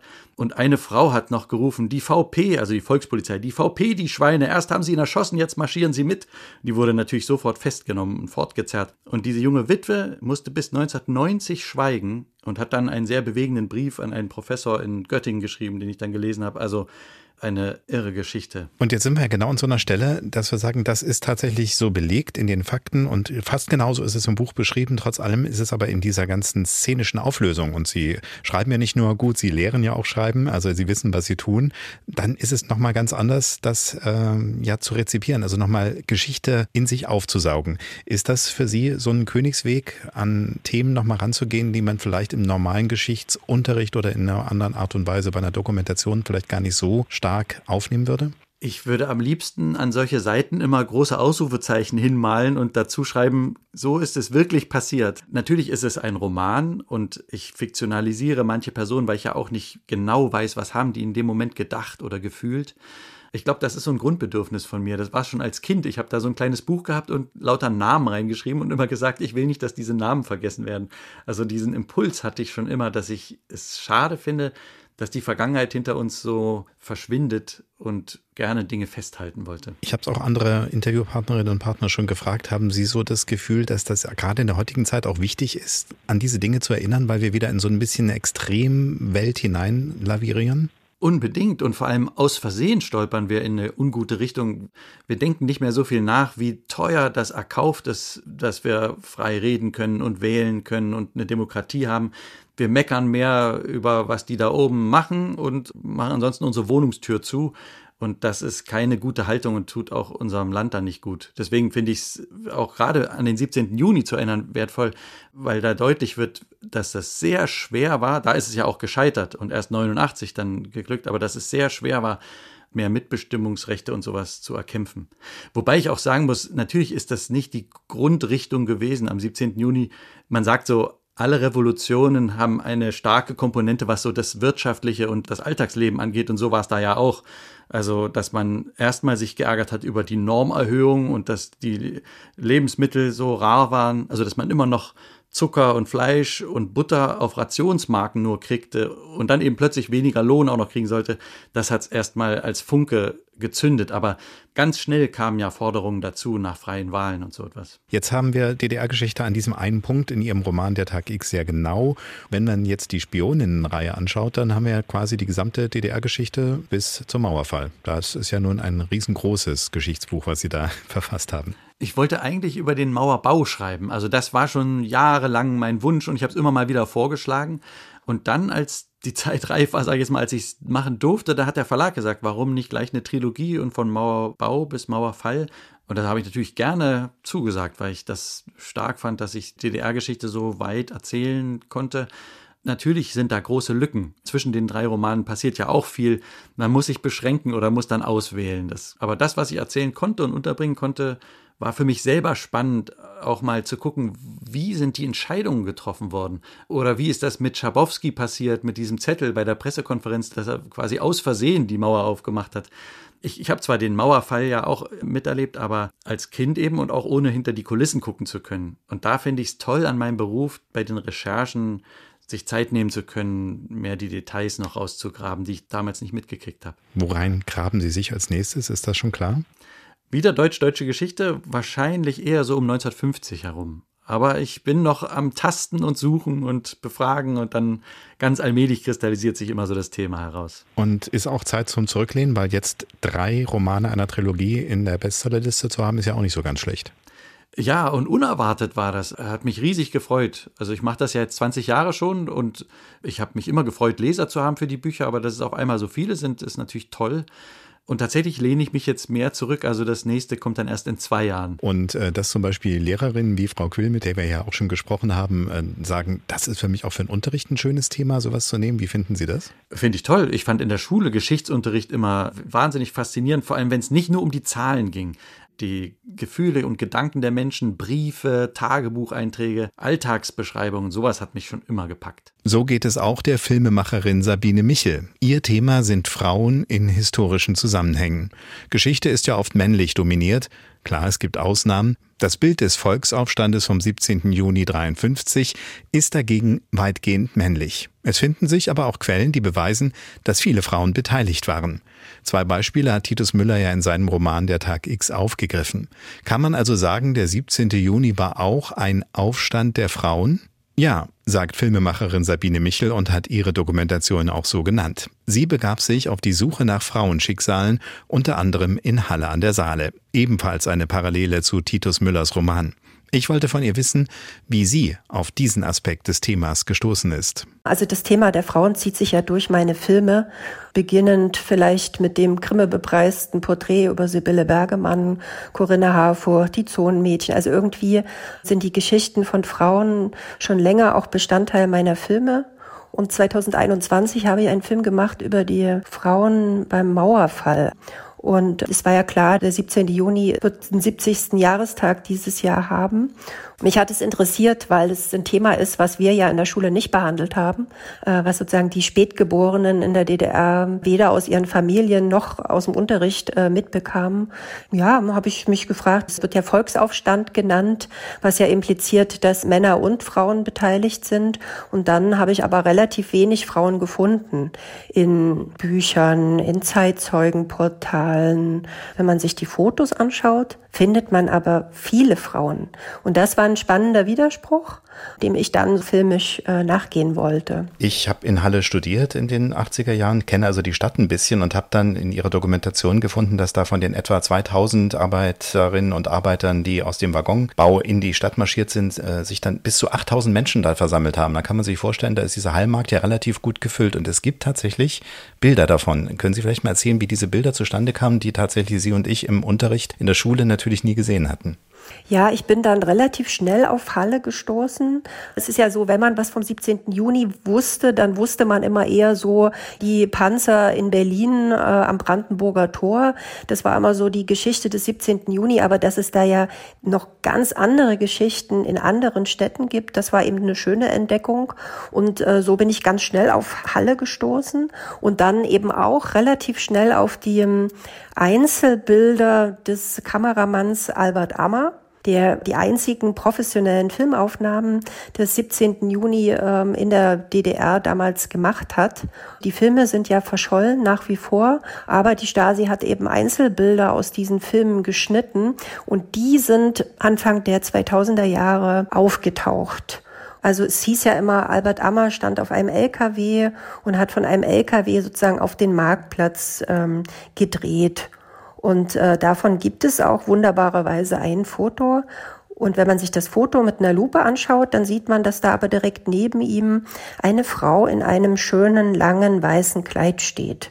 Ja, und das hat natürlich meine Neugier angefacht. Und ähm, so bin ich dann darauf gekommen, dass also Albert Ammer nicht alleine dort gestanden hat, sondern den ganzen Tag begleitet von seiner Kameraassistentin Jutta Regina Lau war, die sozusagen das im Team auf Augenhöhe dort ähm, vollbracht haben. Ist eine spannende Geschichte und äh, ich habe äh, die Dokumentation netterweise schon mal mir anschauen können. Äh, viele dieser Sachen könnten durchaus auch Romanstoff werden oder auch mal eine fiktionale filmische Umsetzung vertragen, oder? Hätten Sie da Lust drauf, auch zu sagen, wir machen jetzt mal tatsächlich einen Spielfilm, wo zum Beispiel diese Frau im Mittelpunkt steht? Also der 17. Juni bietet einige Stoffe.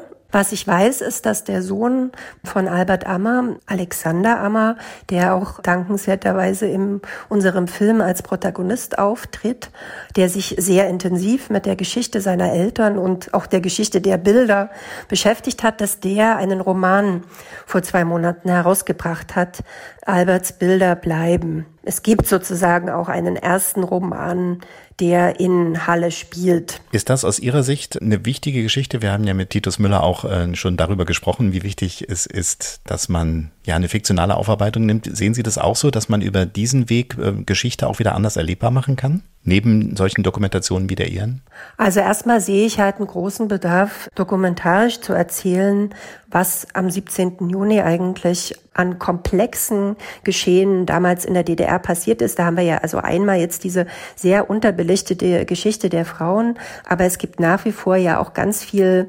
Dr. Jens Schöner hat ähm, tolle Bücher geschrieben darüber, dass der Aufstand ja viel früher auf dem Land mit kleineren Streiks und Arbeitsniederlegungen, mit Aktionen von mutigen Menschen begonnen hat, die immer noch untererzählt sind. Also insofern, mein Herz schlägt natürlich erstmal auch für das dokumentarische Erzählen, finde ich wichtig, dass wir überhaupt ein Bewusstsein dafür schaffen, was am 17. Juni passiert ist. Auch ein Selbstbewusstsein, wie mutig Menschen waren. Frauen und Männer auf die Straße zu gehen. Es waren wirklich harte Zeiten. Also das ist mir auch noch mal so klar geworden. Anfang der 50er Jahre war echt eine harte Zeit in der DDR. Und dann auf die Straße zu gehen und für seine Überzeugung äh, einzustehen, finde ich eine großartige Geschichte. Meine Kinder wissen davon auch viel zu wenig. Also insofern bin ich immer erstmal so dafür zu erzählen, was ist eigentlich wirklich passiert und dann gerne auch fiktionale Aufarbeitungen. Worum es mir geht, ist, äh, Sie haben es vorhin auch schon mal angesprochen, dass wir zum Beispiel in der Schule darüber nichts erfahren haben und Sie sagen jetzt auch, Ihre Kinder auch in der heutigen Zeit erfahren darüber natürlich nicht so viel, dass es eben äh, neben dem reinen Schulstoff vielleicht eben andere Vermittlungsformen gibt, um zu sagen, Geschichte ist auch heute noch relevant. Ist äh, das, was am 17. Juni passiert ist, damals 1953, dieser Volksaufstand, aus Ihrer Sicht äh, hat das eine Strahlkraft, eine Wirkung auf heute? Ist es in irgendeiner Art und Weise relevant? Ich finde, dass Geschichte und auch Geschichte von 1953 für heute eine unbedingte Relevanz hat in einer sozusagen weiblichen Geschichtserzählung. Und das andere ist natürlich, wir haben doch gerade eine völlig angeheizte Ost-West-Debatte, wo es schon auch immer wieder so um Deutungshoheiten geht und um die Narrative sozusagen, die es über die DDR gab. Und ähm, das ist etwas, 1953, der Volksaufstand, auf den man stolz sein kann. Also auch in einer DDR-Geschichte, da sind sehr viele Menschen sehr mutig gewesen. Ja? Und die brutale Niederschlagung, die wiederum erzählt mir und anderen dann auch wieder etwas, warum es danach so lange so still gewesen ist, weil es so brutal niedergeschlagen wurde. Und das wiederum, finde ich, macht ein größeres Verständnis für die Jahrzehnte, die danach kamen und warum es auch so lange gedauert hat, bis 89 sozusagen die zweite, dann erfolgreiche Revolution passiert ist. Da mussten mehr oder weniger fast schon zwei Generationen dazwischen liegen, ne? weil die eine tatsächlich so davon traumatisiert war, wie hart gegen äh, ja, berechtigte Forderungen, muss man ja aus heutiger Sicht sagen, vorgegangen wird, dass man eben gesagt hat, das trauen wir uns nicht mehr, das machen wir erstmal nicht mehr. Ja, man muss sich das vor Augen führen. Ich habe es versucht in der Dokumentation sozusagen im Rahmen auch der zeitlichen Möglichkeit zu erzählen, äh, wie hart also die Langzeitwirkungen auch gewesen sind. Ja, also Frauen waren unter Verhafteten, ja, aber Frauen waren eben auch diejenigen in den Familien, die quasi damit leben mussten, dass dann ihre Männer jahrelang in Haft gegangen sind, ihre Söhne in Haft gegangen sind, dass äh, Männer ja erschossen worden und zum Teil anonym verscharrt worden, dass sie nicht mal trauern durften. Also all das ist ja traumatisch. Und wenn man sich das vor Augen führt, dann finde ich, gibt es auch wieder ein größeres Verständnis für Geschichte der DDR. Ein gutes Schlusswort. Mehr Verständnis hat auch was mit Verstehen zu tun. Vielleicht haben uns ja die Gespräche und Interviews geholfen, besser zu verstehen, was die Menschen 1953 dazu gebracht hat, aufzustehen und wie die Antwort des Systems dazu führte, den nächsten Aufstand erst Jahrzehnte später zu proben. Die Dokumentation Aufstand der Frauen von Sabine Michel ist gerade erst uraufgeführt worden, im ersten in der Reihe ARD History und ist natürlich in der ARD Mediathek zu finden. Ich bin Thomas Lopau. Ich sage Danke fürs Dabeisein. Dienstags direkt gibt's jeden Dienstag 20 Uhr live hier im Sachsenradio und danach als Podcast, zum Beispiel in der ARD Audiothek. Ein Jahr nachhörbar. In der ARD Audiothek finden Sie auch weitere Angebote zum 17. Juni, zum Beispiel den Podcast von MDR Aktuell. Ein halber Tag Freiheit. Fragen an uns oder Themenideen gern per Mail an dienstagsdirekt.mdr.de. Dienstagsdirekt als ein Wort. Und Sie wissen ja, Dienstags direkt ist längst nicht alles, was die Podcastwelt von MDR Sachsen zu bieten hat. Dienstags direkt, ein Podcast von MDR Sachsen.